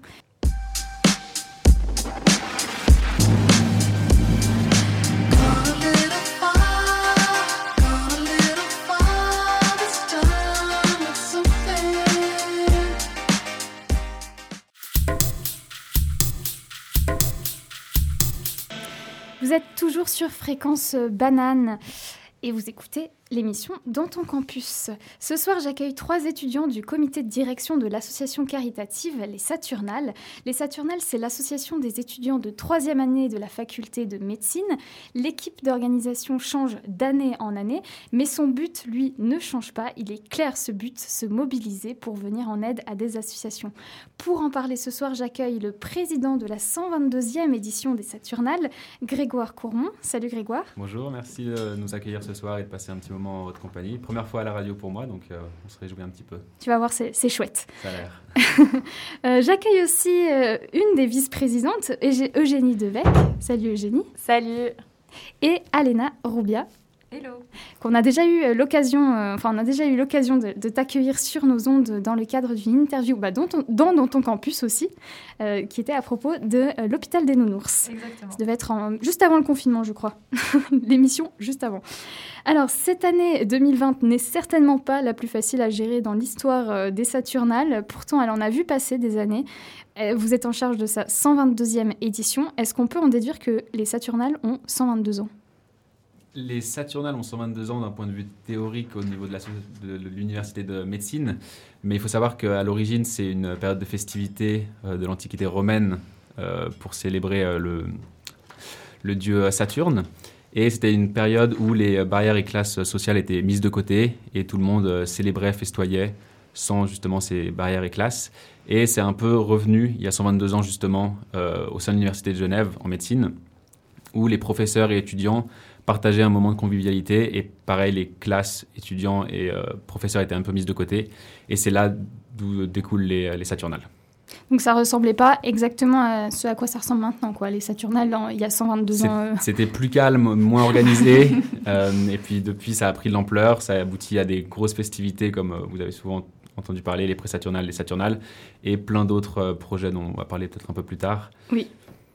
Et donc, les Saturnales euh, bah, sont entièrement administrées par les troisième années de la faculté de médecine de l'Université de Genève. Vous êtes donc tous trois en troisième année euh, de la faculté de médecine de l'Université de Genève. Il y a trois semaines, vous avez posté sur les réseaux sociaux une vidéo de présentation de votre nouveau comité qui est, je l'avoue, pas du tout gênante parce que des fois, ce genre de vidéo, c'est un petit peu casse-gueule. On essaie de faire au C'est mieux, ouais. Ça peut être gênant et là, c'est très bien fait et très drôle. Euh, vous semblez très très bien organisé et on peine à croire que vous êtes tous nouveaux dans, dans cette association. Quel est votre secret? Euh, je pense beaucoup de communication. Ouais, c'est ça. Nous, on a des réunions euh, chaque semaine. Chaque mercredi, on essaie de se réunir euh, pour la pause de, pause de midi. On en profite pour manger et puis euh, on discute de tout ce dont on est en train de faire, ce qu'on va faire, ce qu'on a fait. Et ça permet d'avoir une bonne communication entre nous et de prévoir et puis d'avoir cet effet un peu organisé que vous avez vu sur la vidéo. Ce n'est qu'un effet. non, non, non, en vrai, on est quand même bien organisé. Et là, donc, vous êtes neuf dans votre comi- comité, mais combien de membres est-ce que vous comptez Euh, chaque année, et puis euh, en tout cas cette année, on compte environ 140 membres. Donc, ce sont uniquement des troisième années de médecine? Exact. C'est ça, ça inclut le comité central dont nous faisons partie, mais aussi tous les bénévoles qui se mobilisent au cours de l'année pour toutes nos ac- activités et aussi justement lors des soirées qui demandent quand même pas mal d'organisation. Donc si vous êtes en première année de médecine, vous ne pouvez pas faire partie des Saturnales, vous devez attendre encore euh, deux ans. Exact. C'est ça. Exact. Et euh, pas mettre de côté non plus. En fait, jusqu'à la deuxième année, on a une année commune avec les étudiants en médecine dentaire. Et au moment de la prise de mandat, donc nous en début février, euh, les dentaires étaient encore avec nous. Et donc eux, ceux qui étaient avec nous, font partie euh, du comité euh, actuel. Des- en, tout des cas, des, en tout cas, des bénévoles, ouais, Ouais. des membres, c'est ça. L'année des Saturnales, elle est rythmée par des actions diverses et variées. Vous organisez des fêtes, des spectacles que vous appelez les, les pestacles. J'arrive pas à le dire faux, c'est pas un, calendrier et un journal. Euh, on, on en parlera un peu plus en détail après. Votre but, lui, c'est de récolter des bénéfices que vous reversez ensuite totalement, euh, enfin dans leur entièreté aux associations de vos, de vos choix, de votre choix. Euh, pour cette année académique 2020-2021, vous soutenez trois associations. Ce sont CanSearch, Paidos, je, les- je ouais, bien prononce bien, et euh, J'aime ma planète. Alors pourquoi avoir choisi ces associations en particulier?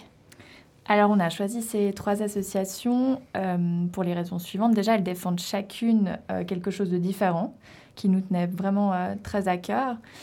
Paidos dans la dimension d'aide aux personnes qui sont, ben, à notre sens, très dans le besoin. Donc, c'est, on, on soutient en particulier un centre d'hébergement d'urgence pour mineurs accompagnés à Genève. Donc voilà, ça c'est vraiment la dimension un peu urgence. Après, il y a l'association J'aime ma planète avec le programme Eco Schools, qui est un programme hyper chouette euh, où en fait il y a des thématiques de développement durable qui sont proposées dans les écoles et puis les enfants sont amenés à, en fait réfléchir euh, sur ces thématiques et aussi euh, développer des liens avec les cours qu'ils ont, etc. Donc c'est vraiment chouette aussi, là plus du coup dans l'aspect éducationnel. Et puis la troisième association, CanSearch, donc là c'est un peu plus relié à la médecine. Euh, mais encore une fois, eh ben, tourner euh, vers l'avenir, parce que tourner euh, chez, pour le, cancer de l'enfant. Donc en fait, les cancers de l'enfant, il faut savoir que aujourd'hui, les, les- différents traitements qu'on a pour le cancer, elles sont souvent très peu adaptés euh, aux enfants, malheureusement. Et du coup, CanSearch euh, fait en fait de la recherche en pharmacogénomique, qui est une technique d'approche pour, pour la pharmacologie, pour en fait adapter un, traitement à son patient, et en l'occurrence, un jeune patient. Voilà. D'ailleurs, j'avais trouvé ce chiffre sur leur site internet qui, euh, voilà, qui fait un peu peur. Il disait qu'aujourd'hui, euh, moins de 2% des fonds dédiés à la recherche contre le cancer sont alloués au cancer euh, pédiatrique. Euh, parce que je crois qu'il y a 80% des cancers. Comment on dit ça Des cancers de l'enfant qui sont traités, mais en fait, c'est pas parce que ce chiffre paraît grand que en fait, c'est le cas. Quoi. Enfin, Ouais, ça reste une cause qui est quand même un enjeu euh, aujourd'hui. Ouais, puis si je me trompe pas et sans théorie du complot, il me semble que c'est pas hyper rentable pour les entreprises pharmaceutiques de s'attaquer à ce genre de choses. C'est pour ça aussi qu'il y a des, des fondations, par exemple comme CanSearch, qui, enfin, voilà, qui ont des fonds privés ou des, des mécènes qui, qui euh, leur donnent de l'argent pour, pour s'a- s'attaquer à ce genre de causes. Et ces trois associations euh, sont basées à Genève? Exact. Est-ce que c'était un des critères? Alors, il me semble, enfin pas forcément, j'ai l'impression que chaque comité met en place euh, les critères dont, dont il a envie. Et en l'occurrence, nous, on a eu envie de, de faire appel à des associations locales de petite taille aussi parce que ça garantit euh, finalement la portée de notre action. Et parce qu'on est, on est convaincu ben voilà, du contenu, on peut voir aussi, enfin, on a, on a quand même un meilleur contrôle sur ce qui se passe. Et c'était très important pour nous. Et comment ça se passe, la décision de quelle association on va choisir? Donc là, vous en avez choisi trois. Est-ce que c'est toujours le cas, trois, ou ça varie? Alors, l'année passée, ils en ont choisi trois. L'année d'avant, il me semble que c'était le cas aussi. Euh, il me semble que ça, ça varie un peu. Euh, nous, on a décidé d'en prendre trois parce qu'on était trois personnes à, à décider en fait du, du nombre d'associations à, à choisir. Est-ce que c'était vous trois? Non, Non, non. Ah, je suis, une des vice enfin, je suis la vice-présidente en charge des- du, du choix des associations et du coup, j'avais deux responsables, Marie Fessler et Clara Noble, avec qui euh, du coup euh, j'ai choisi l'association. On est un peu chacune venue avec une idée, un, un enjeu euh, qu'on avait envie de, de soutenir et puis et puis voilà, c'est comme ça qu'on a on a finalement choisi ces trois associations. Et donc le reste de l'association ensuite suit euh, votre choix, c'est ça Oui, alors évidemment, toutes les décisions sont, sont, sont débattues, sont, sont discutées. Enfin, il n'y a pas de, de choix euh, euh, des spots, mais, mais voilà, enfin, ça n'a pas, du- enfin, ça a pas trop été euh, remis en question en l'occurrence. Puis lorsqu'on vient à un de vos événements ou qu'on voilà, qu'on paye un de vos calendriers, par exemple, est-ce qu'on peut choisir à quelle association on reverse les frais ou est-ce que vous divisez simplement le total des bénéfices par trois, peut-être Alena? Alors, euh, en fait, c'est un projet qui est surtout géré par Eugénie et toute son équipe euh, spécialisée dans le calendrier et les associations.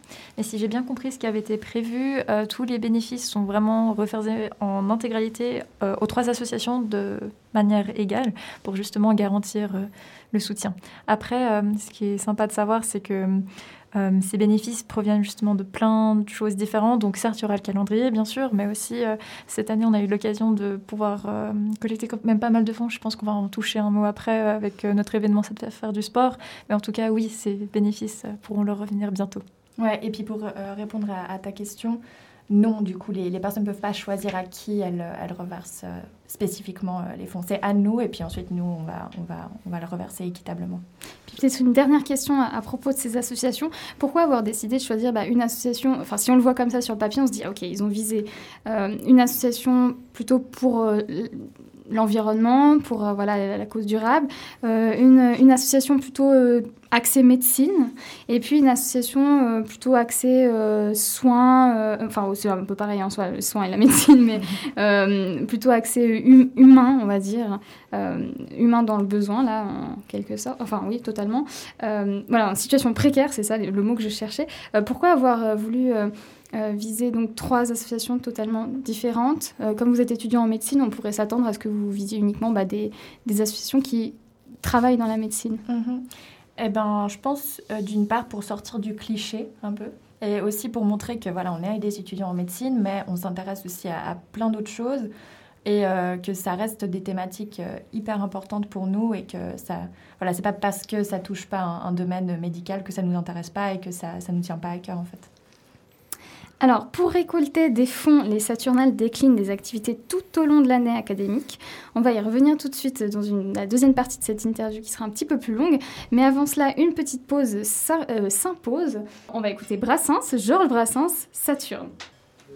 Il est taciturne, il préside aux choses du temps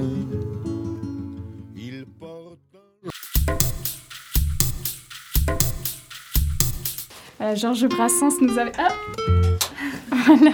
On va peut-être pas écouter tout de Georges Brassens, même si on vous le conseille, bien évidemment, euh, chez vous. Mais attendez la fin de Dans ton campus, bien évidemment. Puisqu'il est 21h06, nous parlons de la 122e édition des Saturnales avec son président Grégoire et euh, deux de ses vice-présidentes, parce que j'ai cru comprendre qu'il y en avait six, Eugénie Devec et Alena Roubia. Avant la pause, nous évoquions les associations que vous avez décidé de soutenir. Pour récolter des fonds, les Saturnales déclinent des activités tout au long de l'année académique. Les plus connues sont vos soirées. Euh, avec euh, environ 3000 euh, participants, c'est la soirée estudiantine la plus importante du canton, j'ai cru le comprendre. On imagine que vous n'avez peut-être pas pu maintenir celle de 2020 ou 2021. On n'a pas pu maintenir, comme vous dites. effectivement, il y a deux événements, donc les pré-saturnales et saturnales au niveau festif. Les pré-saturnales qui devaient se dérouler il y a une dizaine de jours, là, le 26, 26 novembre, qui ont dû être annulés, bon, déjà il y a un petit moment.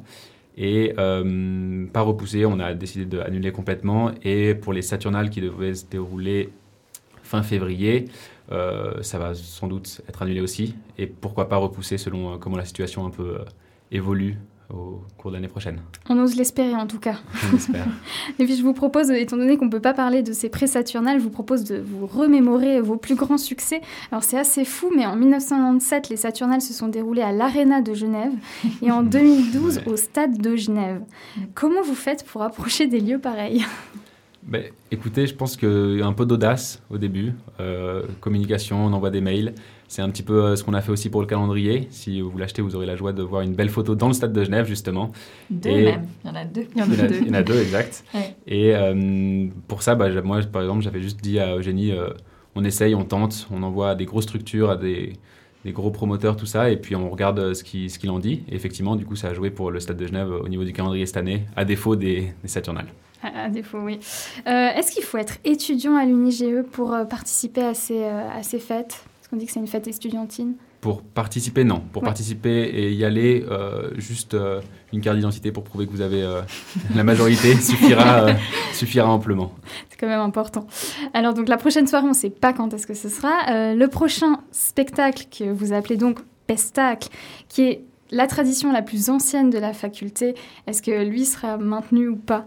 Est-ce que vous êtes en, en train de travailler sur ce spectacle? Aléna, peut-être tu... Alors, on est actuellement en train d'y travailler dans le sens où on, cette année, on a vraiment appris à être flexible. Donc, on part du principe que on va essayer de faire un pestacle dans les mesures du possible, bien sûr, en printemps. Cependant, on est en train aussi d'envisager une version un peu plus euh, comme le reste de nos activités, c'est-à-dire plus en ligne. Donc, on va quand même pouvoir partager cette expérience, quand même, qui est une tradition assez importante, via nos réseaux sociaux. Donc, c'est encore à discuter, à voir comment les choses évoluent. Mais on reste assez optimiste et les idées euh, sont quand même là et on est en train de créer ce qu'on peut euh, pour euh, partager ça bientôt avec vous, en tout cas. Et à quoi ressemble un pestacle des Saturnales? Ah, Ça, c'est la grande, le grand mythe. Non, franchement, c'est c'est une bonne expérience à vivre. En tout cas, on l'a vécu du bon côté. Après, le côté organisation, on l'a pas encore fait. On espère pouvoir le faire, comme, comme a dit Alena.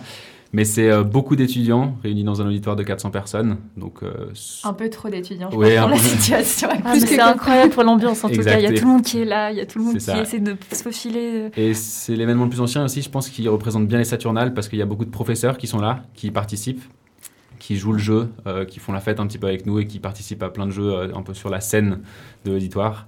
Et euh, je pense que c'est pour ça que ça fait la- l'événement le plus, plus vieux de- des Saturnales. Est-ce que c'est de l'impro ou bien c'est travaillé tout ça? C'est travaillé, c'est très Travaillé, travaillé même. travaillé, je pense. travaillé, Il, doit y avoir un petit peu d'impro, mais c'est très travaillé. Et si on n'est pas étudiant en médecine et qu'on débarque là dans cet auditoire, qu'est-ce qu'on comprend? Est-ce qu'on comprend quelque chose ou ou vraiment on n'est pas la cible, on n'est pas le public? Je pense qu'on comprend pas grand-chose parce que c'est très, c'est très axé médecine, les blagues sont très internes.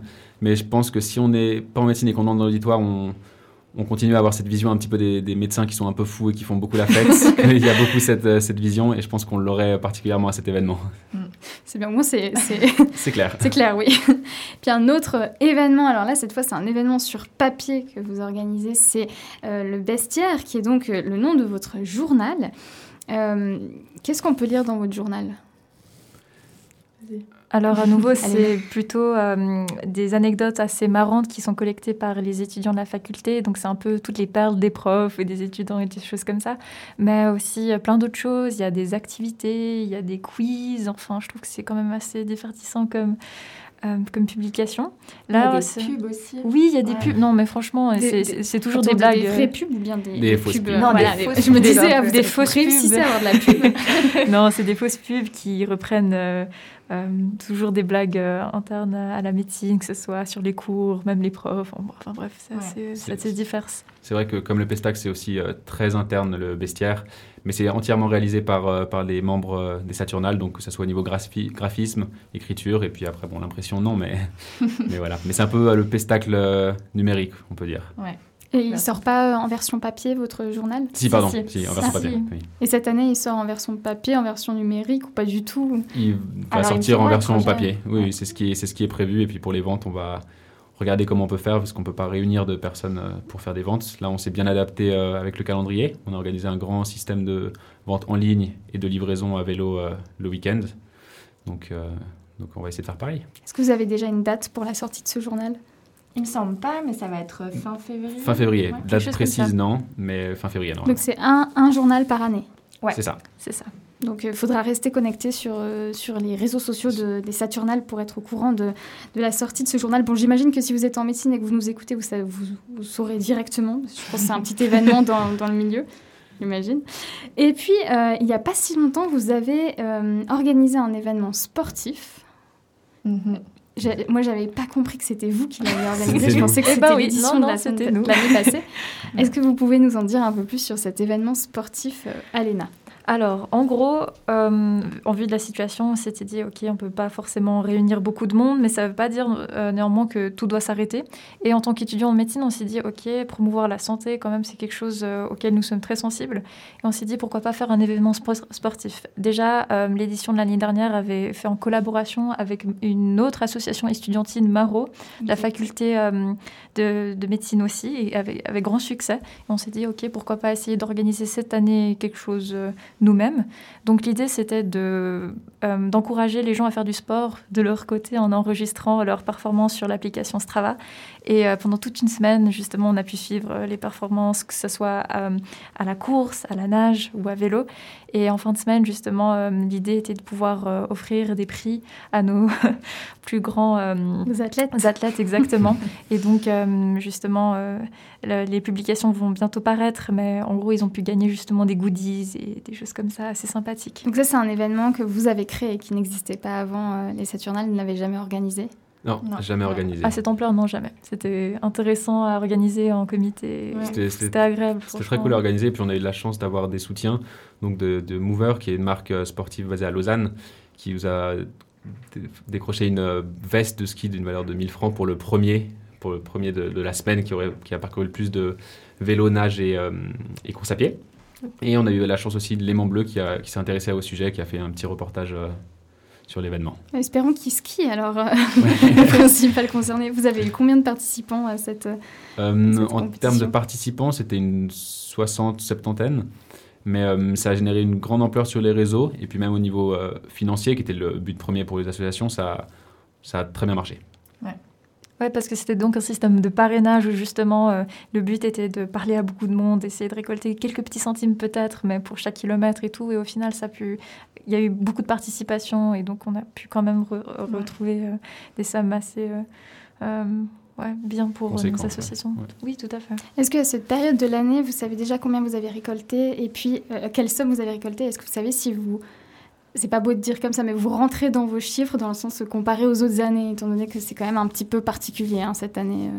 c'est très très dur à dire, je pense. Euh, au vu des événements qu'on a organisés, oui, parce qu'on ne pensait pas que ça allait prendre une telle ampleur et autant récolter d'argent. Après, il y a une grande partie du mandat encore qui est à venir, donc euh, à la fin de cette année 2020 et 2021. après, on n'a pas de critères, on a des objectifs, mais on n'a pas de critères de combien on doit donner à chacune des associations. Elles ont été prévenues au début. Euh, si elles ont rien, elles ont rien, ce qui ne sera pas le, pas le cas, euh, vraisemblablement. mais, euh, mais non, en tout cas, on fait au mieux et on espère avoir le plus possible à la fin de notre mandat. Est-ce que vous pouvez nous dire quel est votre objectif ou... Il me semble qu'on a un objectif de 15 000 par association. Et dont une grande partie qui est faite pas, pas par nos événements, mais aussi des sponsors. Donc, enfin, ça c'est notre objectif, mais je pense qu'on aura plus. Oui. Enfin, on verra bien. On espère. On espère, on espère.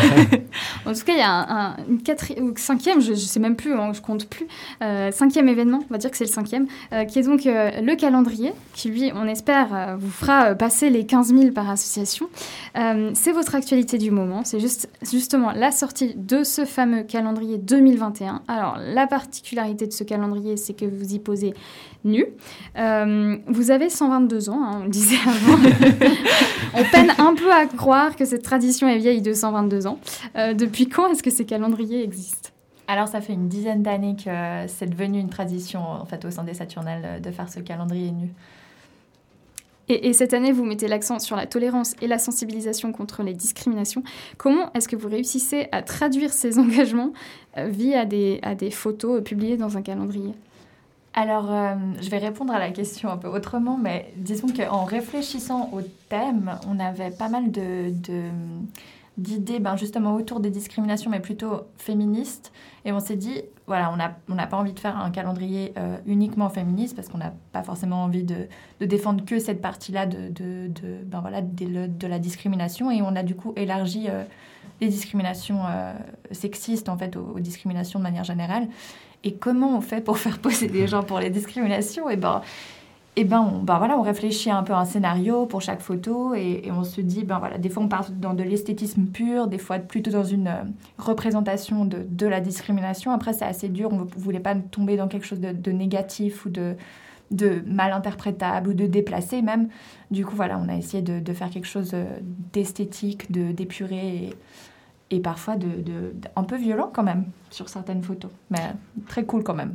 Et puis j'ai cru comprendre que par votre calendrier, vous nous faisiez un petit peu voyager dans Genève. Donc si vous ne connaissez pas très bien Genève, vous pouvez vous procurer ce calendrier. Il vous permettra de voir notamment bah, le stade de Genève, on en parlait avant, le jardin botanique, les bords de larves, euh, ou même, je crois, l'usine. Exact, voilà.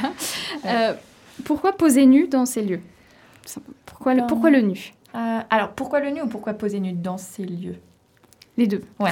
Alors pourquoi se poser nu dans ces lieux? Ben, C'est des lieux euh, emblématiques de Genève, comme tu viens de le dire. Donc euh, c'était hyper chouette à la fois pour les modèles et puis aussi pour le rendu de la photo, pour les gens qui allaient voir ces photos, de, ben voilà, de se dire Ah, mais tiens, euh, j'ai été en soirée à l'usine il y a trois semaines. Bon, en l'occurrence, c'est pas possible, mais voilà, de, de se dire Ah, mais c'est chouette, c'est un endroit que je connais, c'est drôle qu'ils aient, ils aient posé là, etc. Et pourquoi le nu? Alors, je pense que le nu, c'est deux choses c'est à la fois un argument de vente et aussi, ben voilà, c'est devenu une tradition. Et euh, la dernière, euh, le dernier argument, je pense que c'est l'argument le plus euh, philosophique. c'est un peu une, un petit challenge finalement pour les modèles de, poser nu. on pourrait demander tout à l'heure à Grégoire qui a également posé. c'est une petite appréhension, c'est en même temps de l'excitation. C'est voilà, on ne sait pas trop comment ça va rendre. C'est assez chouette finalement, mais il y a ce truc où euh, finalement on est assez vulnérable à ce moment-là. C'est euh, les responsables qui ont imaginé la photo et puis euh, la photographe qui est vraiment en charge de, notre image et, de, du rendu. Et c'est finalement faire gage de, comment dire, de, de, confiance que de, que de poser nu. Et c'est aussi un peu pour inverser la tendance où plus tard, dans notre pratique médicale, c'est nous qui serons amenés à rentrer dans l'intimité des gens et là, ben, c'est eux qui rentrent dans notre intimité finalement.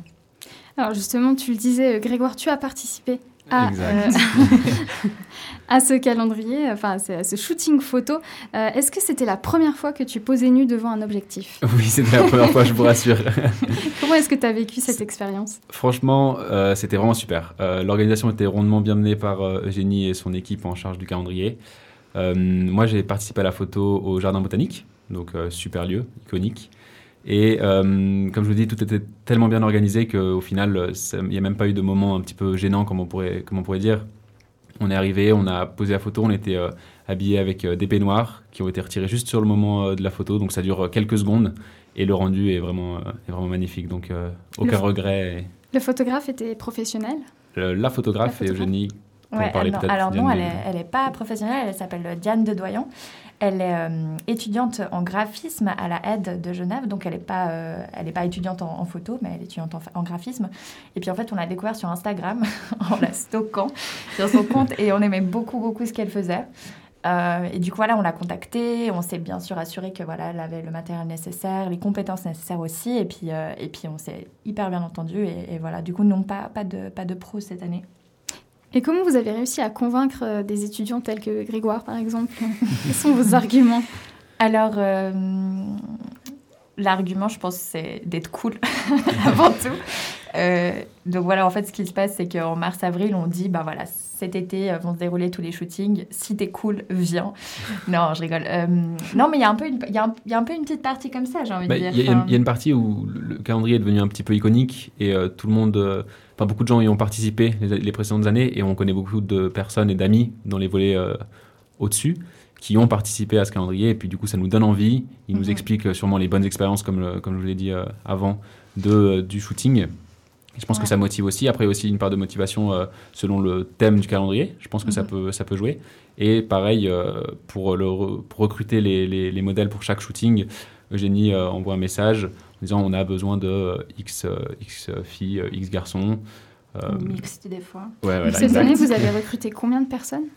Plus de 60. Donc ça fait un bon. Vous auriez pu faire 60 mois. Quoi, bah, le but c'était d'avoir des, un maximum des, des, personnes différentes en fait sur les, mhm. sur les photos. Et puis je voulais juste rebondir sur ce que disait Grégoire par rapport à la motivation des modèles. Je pense qu'il y a aussi la garantie et la confiance qu'ils ont en nous dans, dans, dans la garantie d'un cadre sécurisant et, et, safe pour eux. Et, euh, et, voilà, donc on, table aussi là-dessus, quoi. Pas seulement sur le côté fun et puis un peu challenging du truc, mais aussi, euh, enfin, et surtout sur le côté euh, ça va bien se passer pour vous, quoi. Et c'est vrai qu'il y a un côté un petit peu plus sérieux. C'est avant chaque shooting, les modèles ont signé une décharge et nous aussi.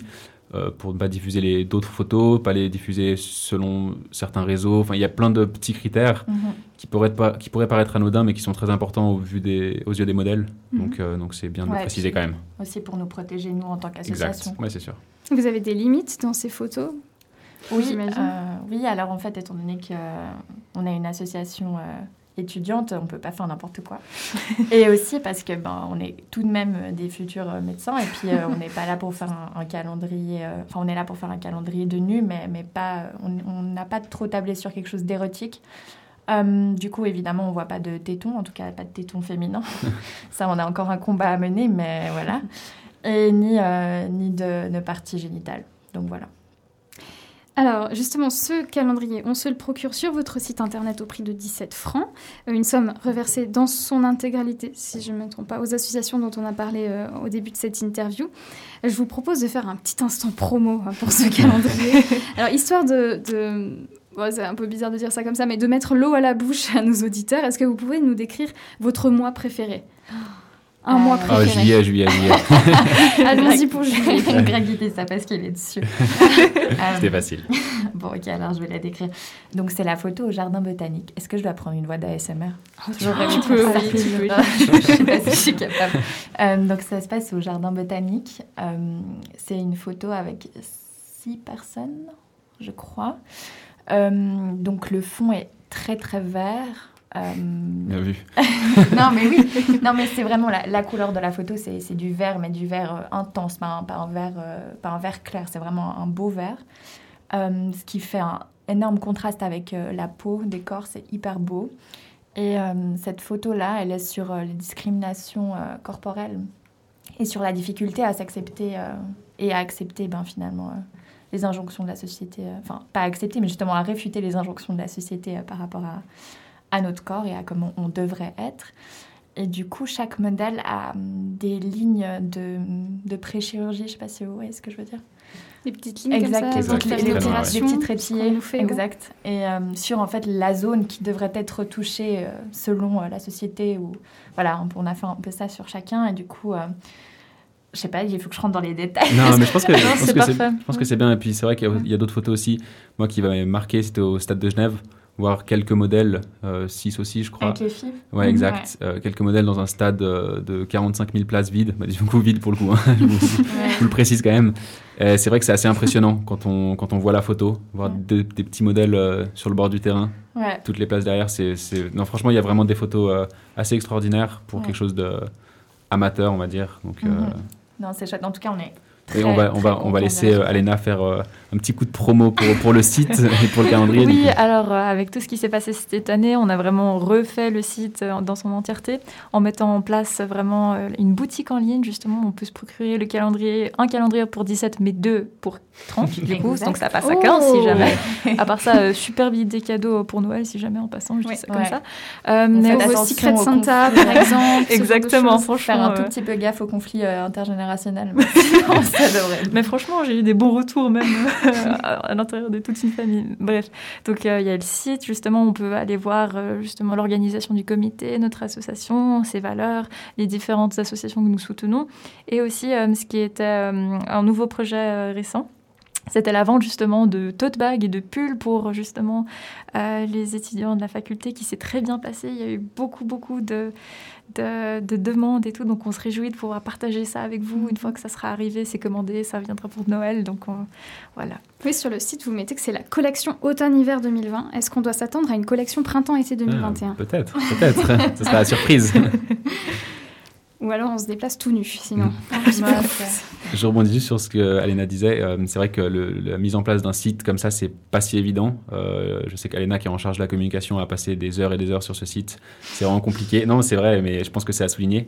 Et euh, ça permet d'acheter bah, du coup le calendrier de manière hyper facile. Et j'en profite aussi pour dire que si vous le commandez avant le vendredi, vous êtes livré le dimanche après-midi à vélo. Exact. À vélo en plus. Hein. Moins de si jours. On habite Genève, j'imagine. Si on habite Genève, même Amazon ne fait pas plus vite. Donc, donc, si vous êtes dans le Jura ou je ne sais où, ne vous attendez pas à les voir débarquer à vélo.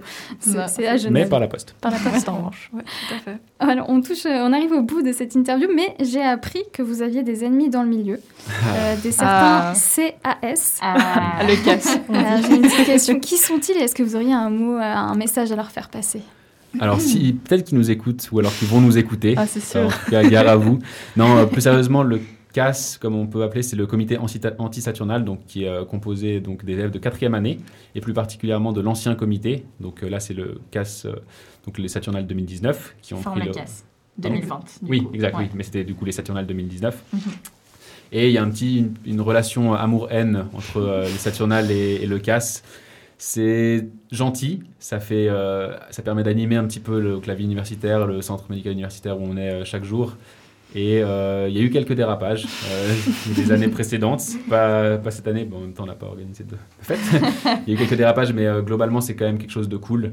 Et c'est plus une guerre un peu sur les réseaux au sein du CMU et tout ça. Et c'est Ouais, c'est vraiment bon enfant. c'est bon enfant, c'est bon enfant. Il y a des belles répliques et même des mèmes qui sont justement postés euh, assez Non, ouais, fréquemment. ouais. Et c'est vrai que hum, bah, justement en ce moment ils se font un petit peu, ils se font un petit peu tailler, mais bon, c'est, ça, ça leur fait un petit peu du bien. On a, on a, on a créé, euh, on s'adapte à la situation. On a créé un, un petit concours en ligne euh, sur Instagram. De, on a une page dédiée à ça qui s'appelle Saturnal Meme. Où, Ah. où on- où chaque, euh, chacun est libre de nous envoyer des, des mèmes sur des professeurs, sur bah, justement le CAS, euh, ils gagneront plus de points. Même Et- hors, euh, hors fac de médecine. même me fac. Ah, tout à fait, fac de médecine. idées, euh. Tant que c'est drôle. Tant que c'est drôle. Et puis il y aura un petit, un petit concours euh, et des goodies à gagner pour les mêmes qui auront le plus de likes. Donc on vous invite à suivre euh, sur Instagram Saturnal, Saturnal même. Donc pour terminer, pas de, pas de message à passer au casse. Euh, je sais pas, qu'on les aime et qu'on les aime pas à la fois. Ouais, c'est ça, je pense que c'est bien résumé ça. Non, mais ça serait bien en tout cas si, comme je vous ai dit, qu'il y a une petite relation amour-haine et qu'ils essayent de nous clasher un peu, ça serait bien qu'ils le fassent parce que là pour le Ah, moment. parce que là, on les a pas vus là. On les attend. Oula, On les que c'est attend un appel. euh, bon, Bah, merci beaucoup. je vais dire vos noms comme ça. euh, merci beaucoup euh, Grégoire Cormon, donc président des Saturnales, euh, la 122e édition. Alena Roubia, vice-présidente, et Eugénie Devec, aussi euh, vice-présidente. Alors, chers auditeurs, vous avez eu la chance d'écouter leur voix et j'en suis sûre qu'à présent, vous souhaitez mettre un visage, voire même un corps sur celle-ci. Si c'est le cas, rendez-vous de suite sur leur site internet. Vous avez compris, il y a même une promotion, c'est incroyable. Euh, donc, le site internet des Saturnales pour commander votre calendrier 2021. Alors, on se retrouve tout de suite après une petite pause musicale proposée par euh, Mid et Mac Demarco.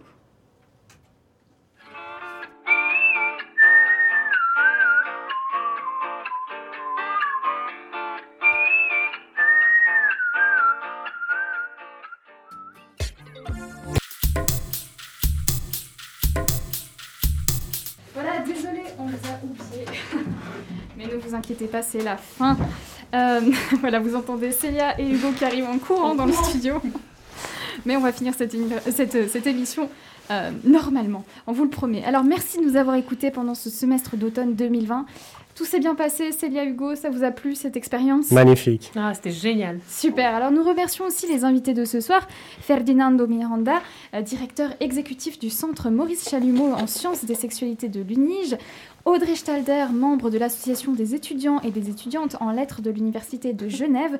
Et puis les étudiants participant à l'édition 2020 des Saturnales, Grégoire Courmont, Alena Roubia et Eugénie Devec. La prochaine de Dans ton campus, c'est dans un moment. hein. Pas de date pour le moment, mais branchez-vous sur euh, le compte Instagram et Facebook de Fréquence Banane. Vous serez au courant euh, dès, qu'on se sera mis au courant, enfin dès qu'on se sera mis d'accord quoi. Euh, en attendant, vous pouvez réécouter notre podcast sur toutes les plateformes, dont Spotify et Apple Podcast. Cette émission ci sera disponible, j'imagine, dès euh, mercredi. Euh, oui, alors il faudra donc justement attendre un peu avant de retrouver dans ton campus, mais ne vous en faites pas, Fréquence Banane ne décroche pas. Prochaine émission programmée à l'antenne demain de 18h à 19h, retrouvez l'équipe lausannoise de Micropolis. Je remercie donc Hugo et Célia, sans qui cette émission n'aurait pas pu être réalisée. réalisée. Merci à vous deux. Merci Mathilde, à toi. Alors, Hugo, j'imagine qu'on se retrouve en 2021. Ouais, ça c'est Célia, sûr. c'est encore un peu incertain, ça dépendra. C'est très très flou pour l'instant. Voilà, mais bon, bah, on, on est, on, on tentera de la. de- de- ouais, bon, enfin, on veut pas te, on veut pas te garder ici parce qu'en vrai, ton plan c'est d'aller au Canada. Mais ça nous ferait quand même bien plaisir. Pour faire de la radio en plus. Au pire, tu nous euh, envoies des petits podcasts euh, depuis le Canada. Mais tu sais que j'y ai pensé, hein. vraiment. Belle soirée sur Fréquence Banane et à tout bientôt. Merci à vous deux. Campus. Prochain arrêt dans ton Campus. Il y a un truc qui est très très important, c'est aller à l'école. Campus. Imagine la tête de la vieille McGonagall si on était arrivé en retard. Je vais plus à l'école, c'est nul. hein. Campus. Prochain arrêt dans ton campus.